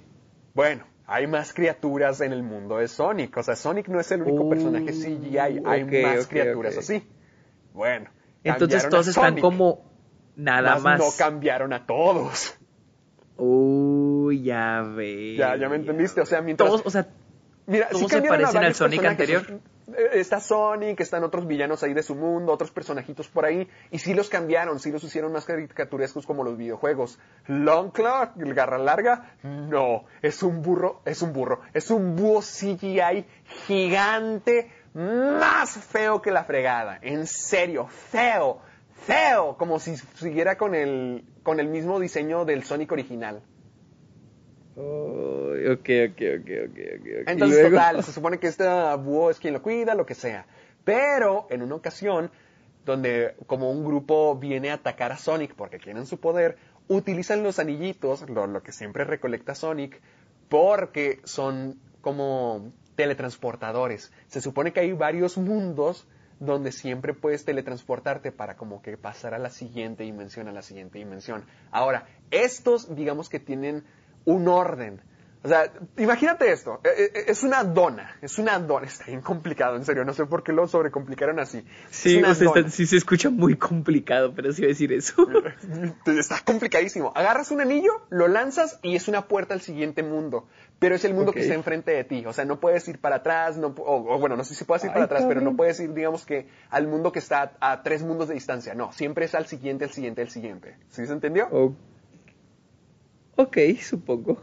ok, bueno, resulta que el anillo que le da eh, lo manda a la Tierra. Por supuesto que sí, el maldito portal. Después de ahí, jamás Sí, volvemos a ver el mundo de Sonic, jamás volvemos a ver al búho, probablemente la mataron, fin. Ahora Sonic vive en nuestro planeta, con nuestras costumbres, pero está oculto de la gente, porque eso es lo que le dijo. O sea, la gente es... O sea, pero entonces, yo, ¿él llegó a la Tierra desde chiquito?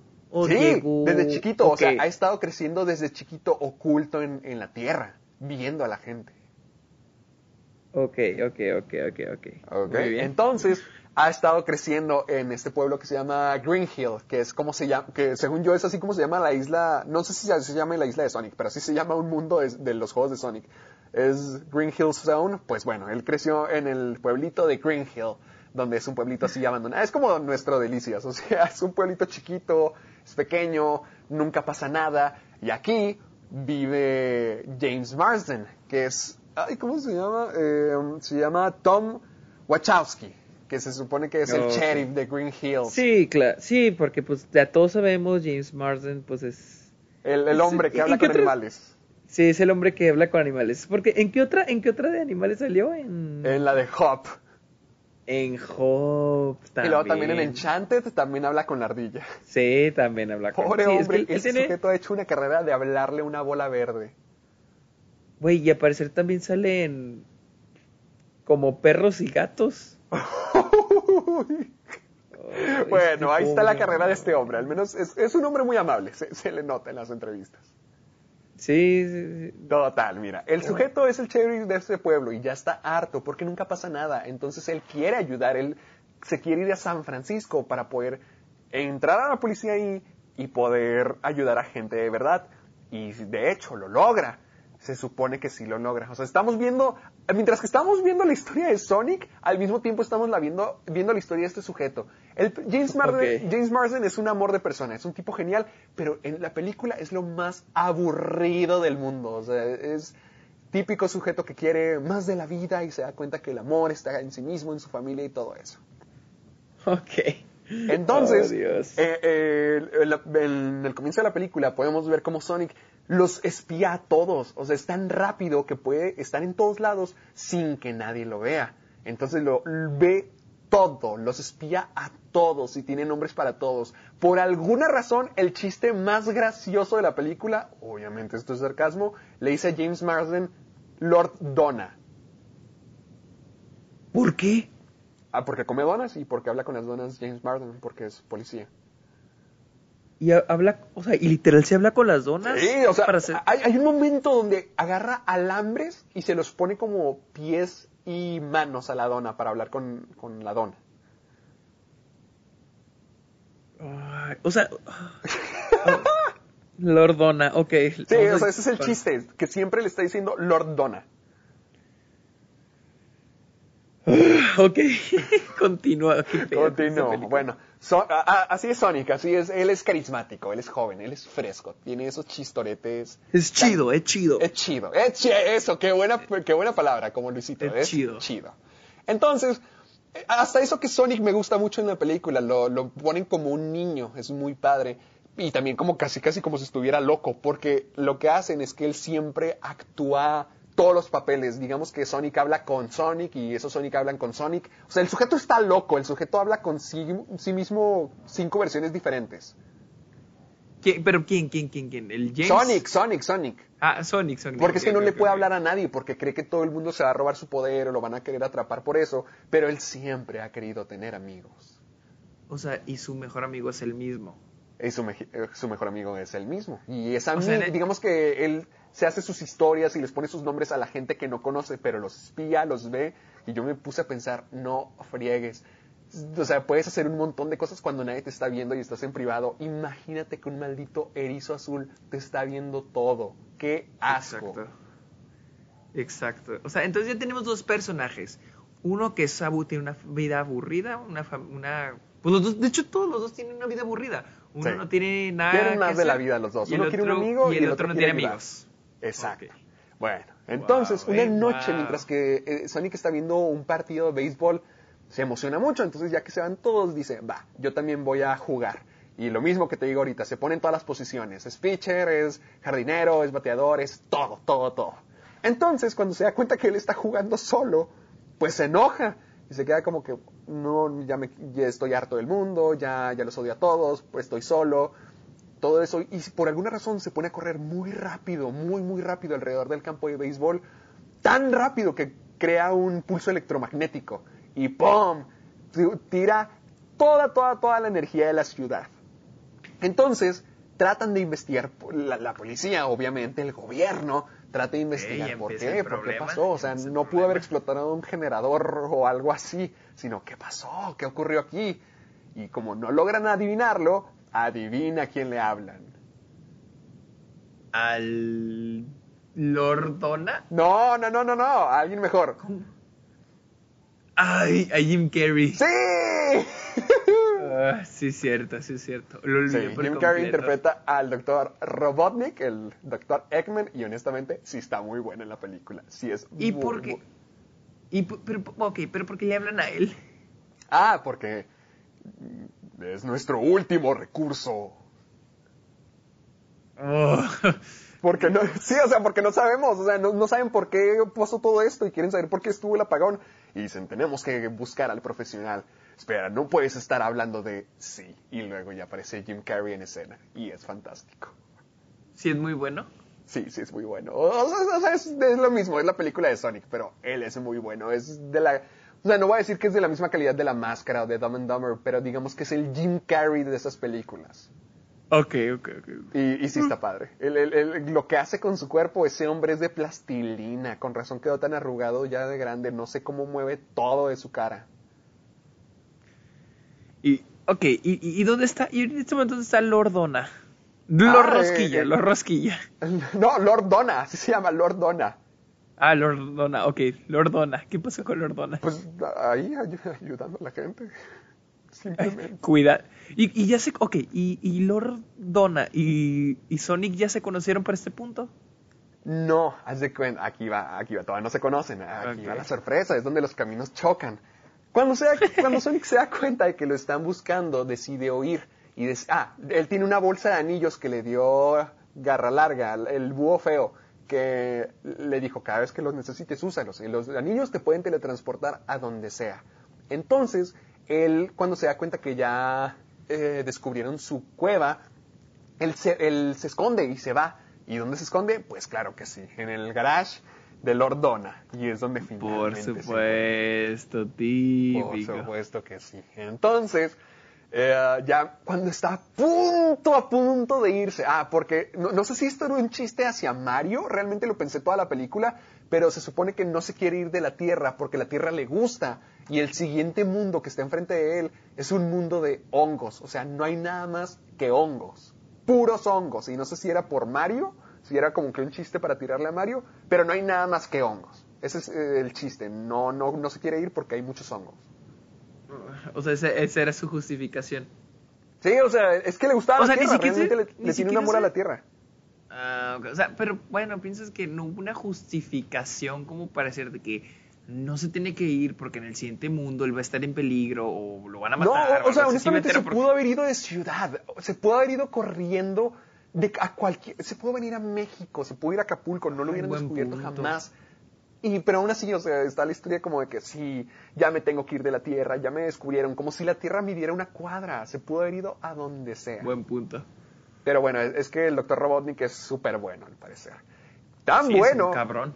Sí, no, ahorita va a aparecer en escena el maldito. Pero en cuanto Sonic está a punto de irse al mundo de hongos, Sonic ve que ah, so- eh, entra James Marsden al garage y lo descubren y se quedan de que, ah, por Dios, y están gritando y gritando.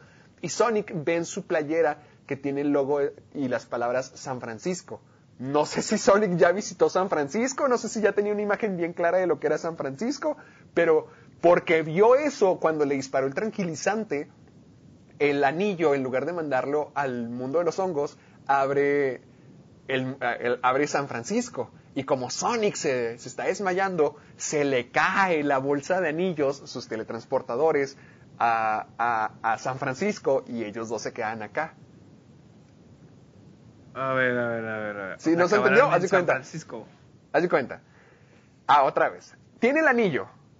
Ajá. Entonces, lo va a usar para entrar al mundo de los hongos. Pero cuando está a punto de usarlo, James Marsden le dispara un tranquilizante y James Marsden está utilizando una camiseta que dice San Francisco. Entonces, Ajá, al sí, sí, parecer, ya, ya me entendiste, los anillos como funcionan con el pensamiento al parecer, porque como vio San Francisco, Ah, se abre el portal a San Francisco y lo único que cae es la bolsa de los anillos de Sonic. O sea, Sonic y Lord Donna se quedan en Green Hill y la bolsa de anillos Está en San Francisco.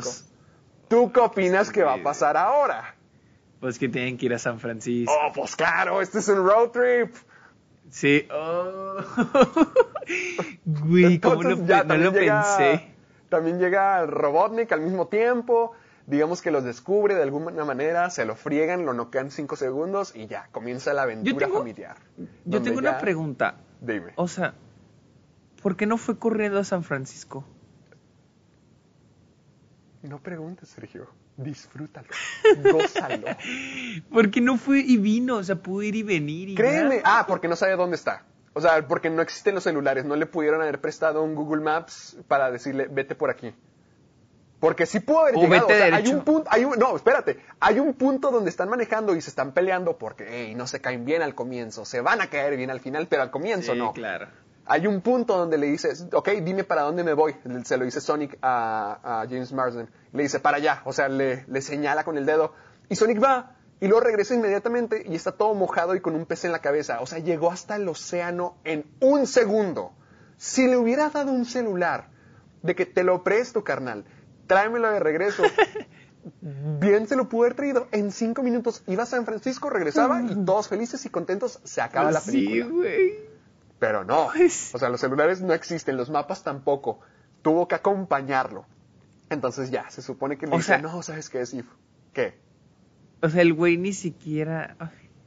O sea, el güey supo dónde está el océano. El- O sea, el güey sabía para dónde está el océano, pero no. Ay, ya no voy a preguntar. Continúa. Sí, continuó. Entonces ya, como se siente culpable, le dice, no, yo te llevo. Y ya en el camino... A ver, déjame adivinar. Déjame adivinar. Va a haber un punto. Ok, se, se caen mal. Y luego se van a caer bien, van a ser bien compas. Pero para entrar al tercer acto, va a haber un punto donde se van a pelear. Cerca, pero no. O sea, no, no es. Uy, a ver. Yo sé que, yo sé que a lo que te refieres, de que siempre se pelean. La, la- la trama de Klaus, de que se pelean los amigos y por eso se entra al tercer acto, porque ese es el conflicto Sí, que sí, se sí, pelearon. sí, sí. Ya que no se puede escribir otra cosa en las películas para niños. Sí, que es el conflicto, el, el conflicto del segundo acto. Sí, sí, sí. Sí, no, no, no, no. no. Aquí es un conflicto, pero muy confuso. Ahí te voy a explicar por qué. Porque comienza el road trip y ya de, de que pasan por la bola más grande de ligas en el mundo y luego llegan a poner gasolina. Pero como Sonic nunca ha tenido un amigo, pues está aprovechando muchas cosas. O sea, él quiere ver el mundo, muchas cosas que no pudo hacer. Y e- esta escena está muy rara. O sea, llegan a una gasolinera para como que, no sé si para comprar comida o si para poner gasolina. Y, y de la nada voltean a la izquierda y hay un bar gigantesco con motociclistas que ni siquiera estaba ahí cuando llegaron. O sea, es como si yo ahorita mismo volteara y resulta que en la calle hay una feria así de la nada. O sea, muy, muy mal hecho. Pero hay motociclistas, es un bar y Sonic obviamente quiere ir. ¿Qué es lo que hacen? Le ponen un sombrero vaquero y una camiseta y dicen que es un niño o algún hombre con alguna deformidad, cosas así. Uh, ok. Ella se supone imagínate, si está Sonic, James Marsden y entran a un bar de motociclistas rudos, tú dime qué crees que pasó. Se hicieron amigos de todos. No, al revés, todos se pelearon. Ah, ¿se pelearon? ¿Por qué? No, no, no, o sea, todos se pelean entre... O sea, se están divirtiendo mucho. Sonic, Sonic tiene este concepto de que quiere hacer una lista de cosas que quiere hacer en la Tierra antes de irse. O sea, quieren recuperar los anillos para que ya se largue el mundo y los hongos. Entonces, mientras que están ahí, Ajá. dicen, "Sa- ok, vamos pues, a ver qué tanto se puede hacer en esta cantina. Y ya hacen un montón de cosas, de que bailan, juegan dardos, o sea, cosas así por el estilo. Hasta que ya al final, como en cualquier riña de bar, alguien empuja a alguien y esa persona empuja a alguien más y todo ok, el mundo se empieza a pelear y dicen, no, ya vámonos de aquí. Y ya, se van. Entonces, sí, cierto, cierto, sí, cierto. mientras que continúan su aventura al día siguiente, ya Jim Carrey, que a veces a- aparece en la película para como que seguirles el rumbo, que sus escenas sí son las más padres, eh, ya tienen su primera persecución con Jim Carrey, que eh, este es, este es un momento muy divertido. Va lanzando robots tras robots. ¿Te acuerdas como en Batman del 2008, del Dark Knight Returns, que cuando le tumban el batimóvil a Batman sale la batimotocicleta? ¿En cuál, en cuál, en cuál? En la del 2008, cuando el Tumblr queda abatido por un montón de escombros y luego sale Batman en la batimotocicleta. Ah, ok, ya, ya, ya. ¿Sí? ¿Sí te acuerdas? Sí, sí, sí, sí, me acuerdo. Bueno, aquí hacen lo mismo Jim Carrey. Digamos que manda robots a detener el carro de Lord Donna y de Sonic. Y cada vez que lo destrozan, sale otro más, y sale otro más, y sale otro más, más chiquito. Cosas así. Tienen toda una persecución. Pero la razón de por qué es tan difícil esta persecución es porque el- James Marsden y Sonic se están peleando. Ahora, el motivo es lo más tonto de la película. Sonic está Ya no me enojado. sorprendería. ¿Sí? ¿Cómo? Ya no me sorprendería. Sonic está enojado porque James Marsden se quiere ir a San Francisco. Le dice, ¿cómo puedes hacer eso? Aquí tienes todo, esto es lo mejor del mundo. Es como que, a ver, a ver, a ver, Sonic, calmado. O sea, Sonic le está reclamando por qué te quieres ir. Está enojadísimo de que no, eres un traicionero, eres basura. En serio, si ves la película, es como que, bájale, Sonic, ¿qué traes? Exagera muchísimo. Porque James Marsden nunca dice como, ay, me voy a hacer rico allá, o ya voy a retirarme. No, literalmente dice, quiero irme a San Francisco para ayudar a la gente de verdad, para hacer una diferencia. Pero Sonic está Ay, se me- es que sí es cierto, se me había olvidado eso, que se quería ir a San Sí, Francisco. se quiere ir, se quiere ir. Y Sonic se enoja con él por eso, porque quiere ayudar a la gente allá. O sea, en, en Green Hill lo único que hace es cambiar boilers, es recoger huevos, es ayudar a la gente a cambiar un bombillo. En San Francisco quiere ayudar a la gente de verdad y Sonic se enoja por eso, porque a Sonic le gusta Green Hill. Y por eso se andan peleando. Esa es la pelea. Esa es la pelea. Ah, y otra cosa que se me había olvidado. Para este punto, el Lord Donna ya es considerado un terrorista. O sea, salen las noticias como terrorista. ¿Por qué? O sea, tratan de encubrirlo como de que, ah, atrápenlo, es, un prófugo de la ley, como que para que sea más fácil atraparlo. Oh. Pero, O sea, por- pero, fue, pero, es, pero es por lo de por lo de la luz o por qué? No, o, sea, como que para inculparlo, o sea, como para que sea más fácil perseguirlo, para que sea más fácil atraparlo, como ponerlo que es un prófugo de la ley y hay que capturarlo. Uf, ok, ok. ok. O sea, uno Entonces, esperaría que no, esto lo hiciera más difícil las cosas, ¿no? Como que no pudieran entrar a lugares o tuvieran que ingeniárselas de alguna Sí, sí, manera. sí, claro. ¿verdad? es Que, se- que sería al final de cuentas un desafío, un obstáculo. Un desafío, más. exactamente, agregarle dificultad. Pues no, no importa, no, tiene, no, no pasa nada con ello. Pueden entrar y salir de cualquier edificio, nadie los reconoce, no sé por qué está en la película, pero es declarado un terrorista y no importa nada, no cambia nada. Uf. Total, derro- derrotan a, a Robotnik, pero, ah, bueno, la primera vez, pero hay una bomba que explota detrás de Sonic y casi se nos muere. Entonces tenemos Y que aprovechar. pobrecito. Sí, sí, sí. Pero adivina qué, la novia de James, de Ja- no, les perdóname, no la novia, la esposa de James Marsden es una veterinaria. ¿Tenía esposa? Sí, tenía esposa todo este tiempo. Oh, wow. Y, y- Es y una- bueno, ok, ¿te la, ¿te la introdujeron desde el inicio o al final es cuando te dicen de que tengo esposa? No, no, no, te la introducen desde el inicio, solo yo no te la introducí. Pero casi no participa Ah, en la película, o sea, por eso no lo vi necesario hasta que ya me acordé de esta parte. Ok, ok, y luego. Ah, y es la, no me acuerdo cómo lo dice en español, pero digamos que es la Lady Pretzel para Sonic. ¿Así le puso? Sí.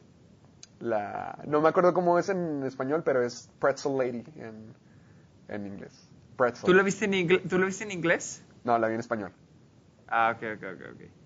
No me acuerdo cómo era. Pero total, o sea, qué bueno que estaba en el camino, por, en el camino a San Francisco. O sea, se supone que viven juntos. James Martin y su esposa viven juntos y toda la cosa.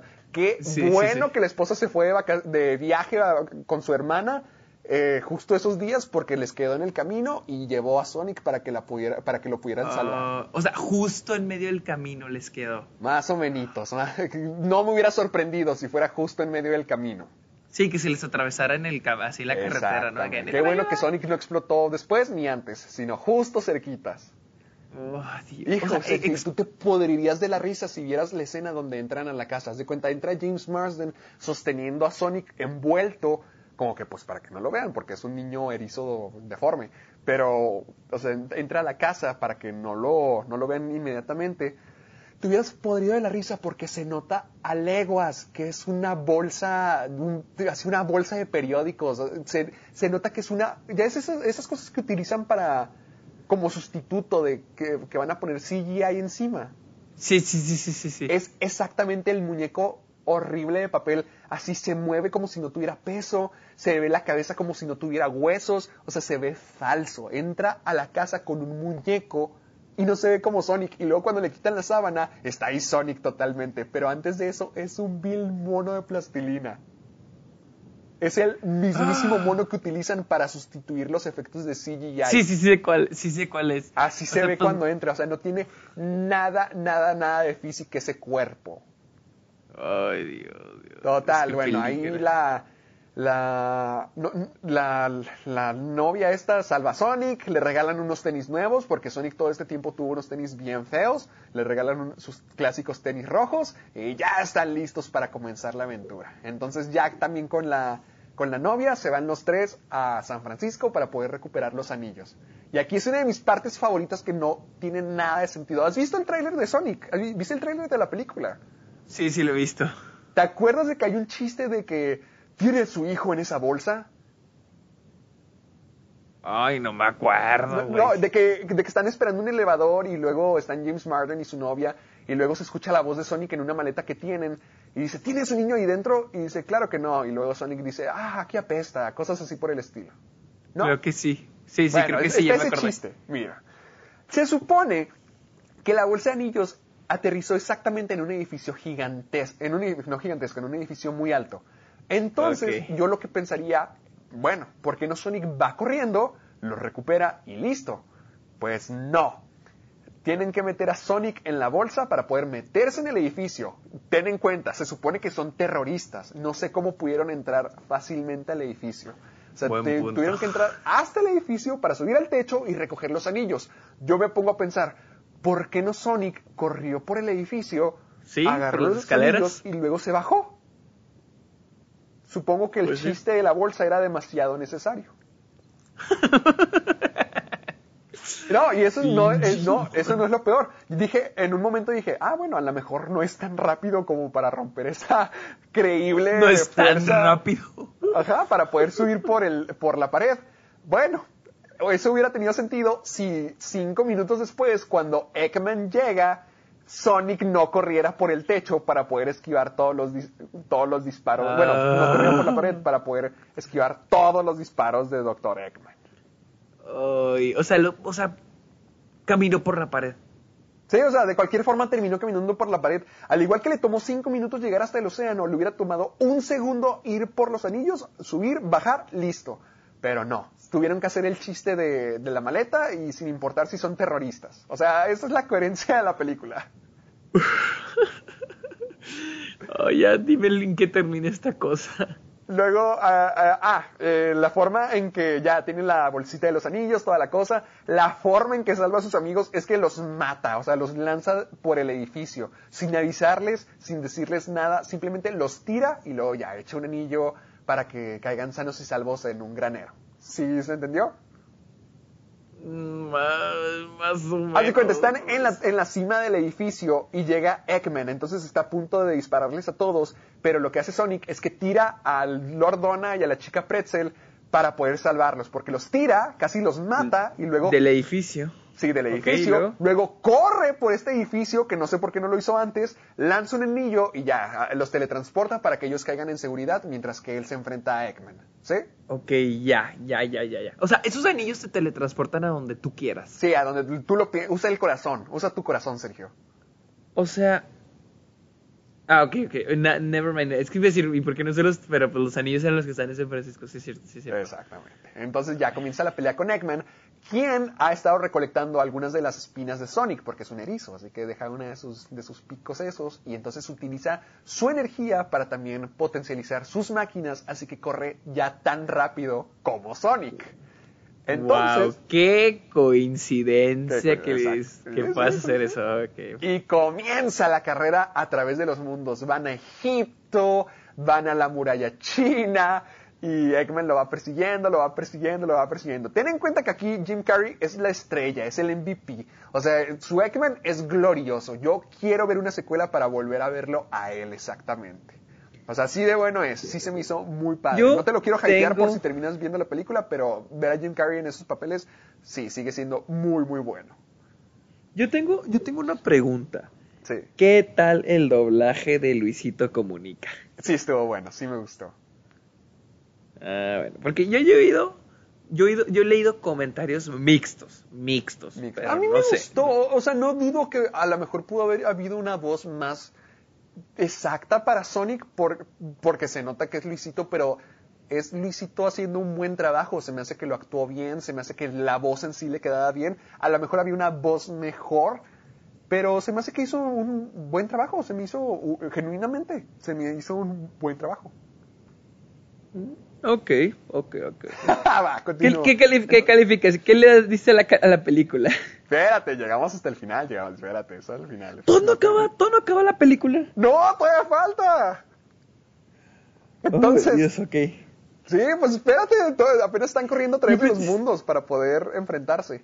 Total, corren a través de todos los mundos hasta que terminan, obviamente, en Green Hill, donde están Lordona, la Pretzel, todos los tipos del pueblo que creían que Sonic era una leyenda, el demonio azul. Y, y ya llega Jim Carrey también, ya para el enfrentamiento final y todo se ya se está fregando a Sonic, ya casi casi lo tienen muerto. De hecho, creen que está muerto. Y todos están de que déjalo en paz, él es nuestro amigo, cosas así por el estilo. Y, ay, no me acuerdo qué es lo que pasa o qué es lo que dice. No sé si, creo que James Marsden dice, él es mi amigo, o algo así, una frase así. Y Sonic despierta de su muerte, porque es que creo que le habían disparado, que creían que estaba muerto, pero cuando dice James Marsden, es mi amigo, o lo defiende de alguna manera, ¡pum! Se levanta Sonic, más poderoso que nunca, listo para enfrentarse con Eggman por una última vez. ¿Y cómo es ese enfrentamiento? Ay, eh, ay, ¿cómo? Creo que ya, ya están en lo último, así que es que eh, Sonic tiene, cuando se enoja o con sus emociones, saca como que mucha energía, por eso hubo el, pulso electromagnético al comienzo de, de, la, de la película. Entonces ya eh, la pelea, eh, la persecución la gana Robotnik, Eggman la gana de hecho, pero con la intervención de Tom, el, el Lord Donna, ya digamos que Sonic se levanta más poderoso que nunca, entonces juntos ahora sí sacan el planeta de los hongos a través de los, de los anillos y Sonic ¡pum! empuja a Eggman en su máquina al mundo de los hongos, encerrándolo ahí para siempre. Uy, ¿y crees que, y deja abierto para una secuela? Ah, pues claro, espérate, espérate, todavía no acabamos, todavía no acabamos. Ok. Entonces ya, se acaba eso, todos viven felices para siempre, el gobierno se disculpa con, con los tipos y, ¿sabes? o sea, después de llamarlos terroristas, después de intentarlo matar, después de toda la friega y corrediza que le dieron a través de todo el mundo, ¿sabes cómo lo compensan todo? ¿Cómo? Con un... Una tarjeta de regalo de Olive Garden. ¿En serio? Sí, porque sus platos de pasta son infinitos. No, en- es neta. Sí. O sea, ese es el chiste de la película. Mencionan varias veces a Olive Garden y así es como el gobierno Ah, se el patrocinador, ¿no? Sí, exacto. Yo digo que era patrocinador porque el chiste Sí, está sí, claro, claro. Entonces ya les preguntan, oiga, eh, Tom le pregunta al gobierno de que, oigan, ¿qué pasó con Robotnik? Y le dicen, no, esa persona jamás existió. Así es el gobierno. Pero le preguntan de que, oigan, ¿y no supieron qué le pasó con el al erizo azul? Y el Lord Donna dice, no, quién sabe, nos dejaron hace mucho tiempo. Pero resulta que Sonic ha estado oculto con ellos todo este tiempo. Y además que lo invitan a vivir con ellos. Porque todas las cosas que tenía en la cueva las llevan al ático de la casa y ya tienen un nuevo inquilino. Porque ya todos son amigos y viven juntos y Sí, me son imaginé. felices. Me imaginé que terminaría así, con que se terminaría quedando a vivir con estos mens. Así es. Y ya todos son amigos y felices por siempre. Pero tenemos una interrupción. Tenemos una interrupción porque Eggman sigue vivo y ahora Hay una se escena post-créditos. Sí, en la escena postcréditos se derrapa la cabeza, ya está calvo como el Dr. Eggman original, se derrapa la cabeza para sobrevivir y su, su bigote tan bien cuidado ya está totalmente explotado y ya está por todos lados, como también el del Dr. Eggman original, vive en el mundo de los hongos y, y él está ya planeando su regreso para poder conseguir su venganza. Se volvió más loco que nunca porque ya estaba loco, ahora está más loco y te repito. ¿Por tantos Carrey- hongos? ¿Por los hongos? Eso es lo que pasa usualmente. Y... A ver, y, y- y salió lo del- y salió el mundo de los hongos, o sea, no te dio una Sí, pista. sí, sí, y está puro lleno de hongos y nomás habla con hongos y nomás come hongos y habla con las piedras y por eso, o sea, quedó más loco todavía. Y repito, Jim Carrey sí lo interpreta a la perfección, le da tanta credibilidad a ese personaje. Y luego, ¡pum!, Debe- se acaba la película. Pero- Pero, Otro. otra escena post créditos. ¿Jugaste los juegos de Sonic o no los conoces? Es, no, sí los conozco, pero nunca los jugué. Bueno, aparece nada más ni nada menos que Tails, el zorrito amarillo de dos colas. Sí, ya sé cuáles, ya sé cuáles, ya sé cuáles. Aparece y, ¿Y dice... cómo? Apa- no sé, se abre un portal, igual creo que también es como el del anillo, y, y tiene una máquina y dice, ¡Ah! ¡lo encontré! Y simplemente sale volando con sus colitas y ¡pum! Fin. Ahora Deberían sí. hacer mejor un, un spin-off de... ¿Cómo se llama, doctor qué? Eggman, sí, el doctor Eggman. Doctor. De su vida con los hongos. Sí, hubiera sido lo mejor. Yo pagaría por ver eso. Jim Carrey hablando con hongos no. hubiera sido muy padre. Y honestamente es- te voy a decir esto. Yo sí quisiera ver una secuela por lo que la secuela podría ser. O sea, ya que ya sacaron la fórmula de, miren, un portal, vinieron a nuestro mundo. Siento que ahorita tendrían muchas cosas para hacer algo muy especial, ya con Eggman más desarrollado, ya con más personajes de Sonic como Tails en el mundo, en lugar de enfocarnos en los humanos. Porque si estamos viendo una película de Sonic, ¿yo para qué quiero ver al policía que es aburrido Sí, y quiere sí, ayudar sí. a la gente? O sea, yo quiero ver una historia diferente. Y esto es la historia del portal. Es cierto, o sea, sí es cierto. Como que decidieron pegarlo con la historia más aburrida que podrías encontrar. Sí, y es que Sonic es, un- es buen personaje, te digo. Mira, Sonic y Eggman, que son lo único diferente de la historia del portal, es, son realmente muy entretenidos y son muy padres. Ellos dos. Todo lo demás, que es la historia del portal, es la historia del portal. Es la misma cosa aburrida de los personajes raros, geniales, interactuando con nuestro mundo, que no es divertido y no es gracioso. Y ya hasta el final, donde Eggman está más loco que nunca, Sonic es Sonic y Sonic está bien, y Tails también ya está ahí, es como que va, ¿sabes qué? Si quiero ver esta película. Pero todo esto, pues ya viste lo que fue. Ah, pero bueno, qué manera de concluir el ¿Qué, episodio. qué manera de concluir? Nos echamos más de media hora. Ya, ya expliqué Cats y ya Sonic. expliqué Sonic. Y volverá a pasar. Wow. Gente que nos escucha, volverá a pasar. Ah, así que prepárense para ser sometidos en este tipo de pláticas. Amiguito, ¿dónde te seguimos? Estoy en Twitter y en Instagram como arroba el Sergio Muñoz. Ah, espera, cosa, cosa, eh, eh, una cosa que se me olvidó. Ok. ¿Has visto el meme de Sonic? El meme dibuj- el mal dibujado de Sonic. Sí, sí, sí, sí, sí, lo he visto, sí lo he visto. También hace una aparición en la película. Neta, ¿cómo, cómo, cómo, cómo, cómo? Eso sí Eh, me eh, el loco del pueblo eh, lo dibuja y dice que así es Sonic. Honestamente está muy chistoso y siento que te, que te iba a gustar saber eso. Ah, ok, ok, ok, ok. Es bueno saberlo. Es bueno Perfecto, saberlo. ahora sí, ¿dónde te seguimos? Estoy en Twitter y en Instagram como arroba el Sergio Munoz con N. Sí, porque la ñ no la tienen aquí los gringos, entonces pues no, ñ no, Ajá. con N. El Sergio Munoz. ¿Dónde te podemos seguir a ti, Héctor? ¿Dónde podemos ver tus videos? Vayan a YouTube como Caja de Películas. Ahorita están escuchando esto el lunes. También hoy lunes voy a subir mi... Bueno, sí, hoy lunes voy a subir la crítica de Sonic. Todavía no la subo, ya la voy a subir ahorita. Eh, también pueden encontrar... Bueno, pues ya, ya escucharon todo. Ya, sí, para que sigan escuchando más de Sonic. Eh, pueden encontrarme en Twitter y Facebook como Caja de Películas. Y en Instagram como Soy Héctor Portillo. Amiguito, ¿dónde nos pueden escuchar? Recuérdales, por favor. Estamos en Spotify, iBox y iTunes y también en mi página internet sergiomuñozesquer.com diagonal amargados. Ahí están todos los episodios que han salido. Ya saben que ustedes tienen una misión, descárguense el programa y ya saben qué hacer. Y siempre compártanos con el hashtag Soy Amargado. Eso nos ayuda a crecer, a identificarlos ustedes más fácil y a compartirlos como lo hacemos cada semana. Así que ya y recuerden, Su misión Sí. es poner el Club de los Amargados en cualquier tele pública. Sí, ahí hasta váyanse, o sea, no tienen que estar ahí, nomás déjenlo y que Córrale. corra. Que corra, que corra y sean ustedes también tan veloces como Sonic. Y mi amigo, Bueno. el Lord Dona Sergio.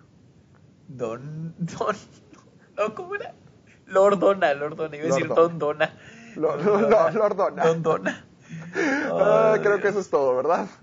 Sí, creo que es todo. Qué buen cierre. Con... Qué buen ser. Ya, ya saben, gente, este es el Club de los Amargados. Ya, ya vieron todo lo que hacemos, noticias, dolor, sufrimiento.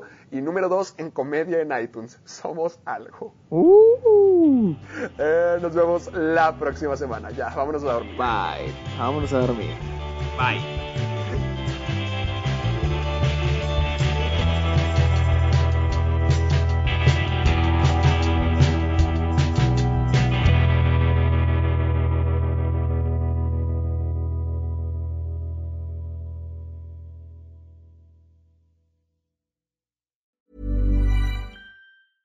¿No se merece tu familia lo mejor? Entonces, ¿por qué no los mejores huevos? Ahora, Egglands Best están disponibles en deliciosas opciones. Huevos clásicos, de gallina libre de jaula y orgánicos de Egglands, que ofrecen un sabor más delicioso y fresco de granja que le encantará a tu familia. En comparación con los huevos ordinarios, Egglands Best contiene la mejor nutrición como 6 veces más vitamina D, 10 veces más vitamina E y el doble de omega 3 y B12. Solo Egglands Best. Mejor sabor, mejor nutrición, mejores huevos. Visita egglandsbest.com para más información.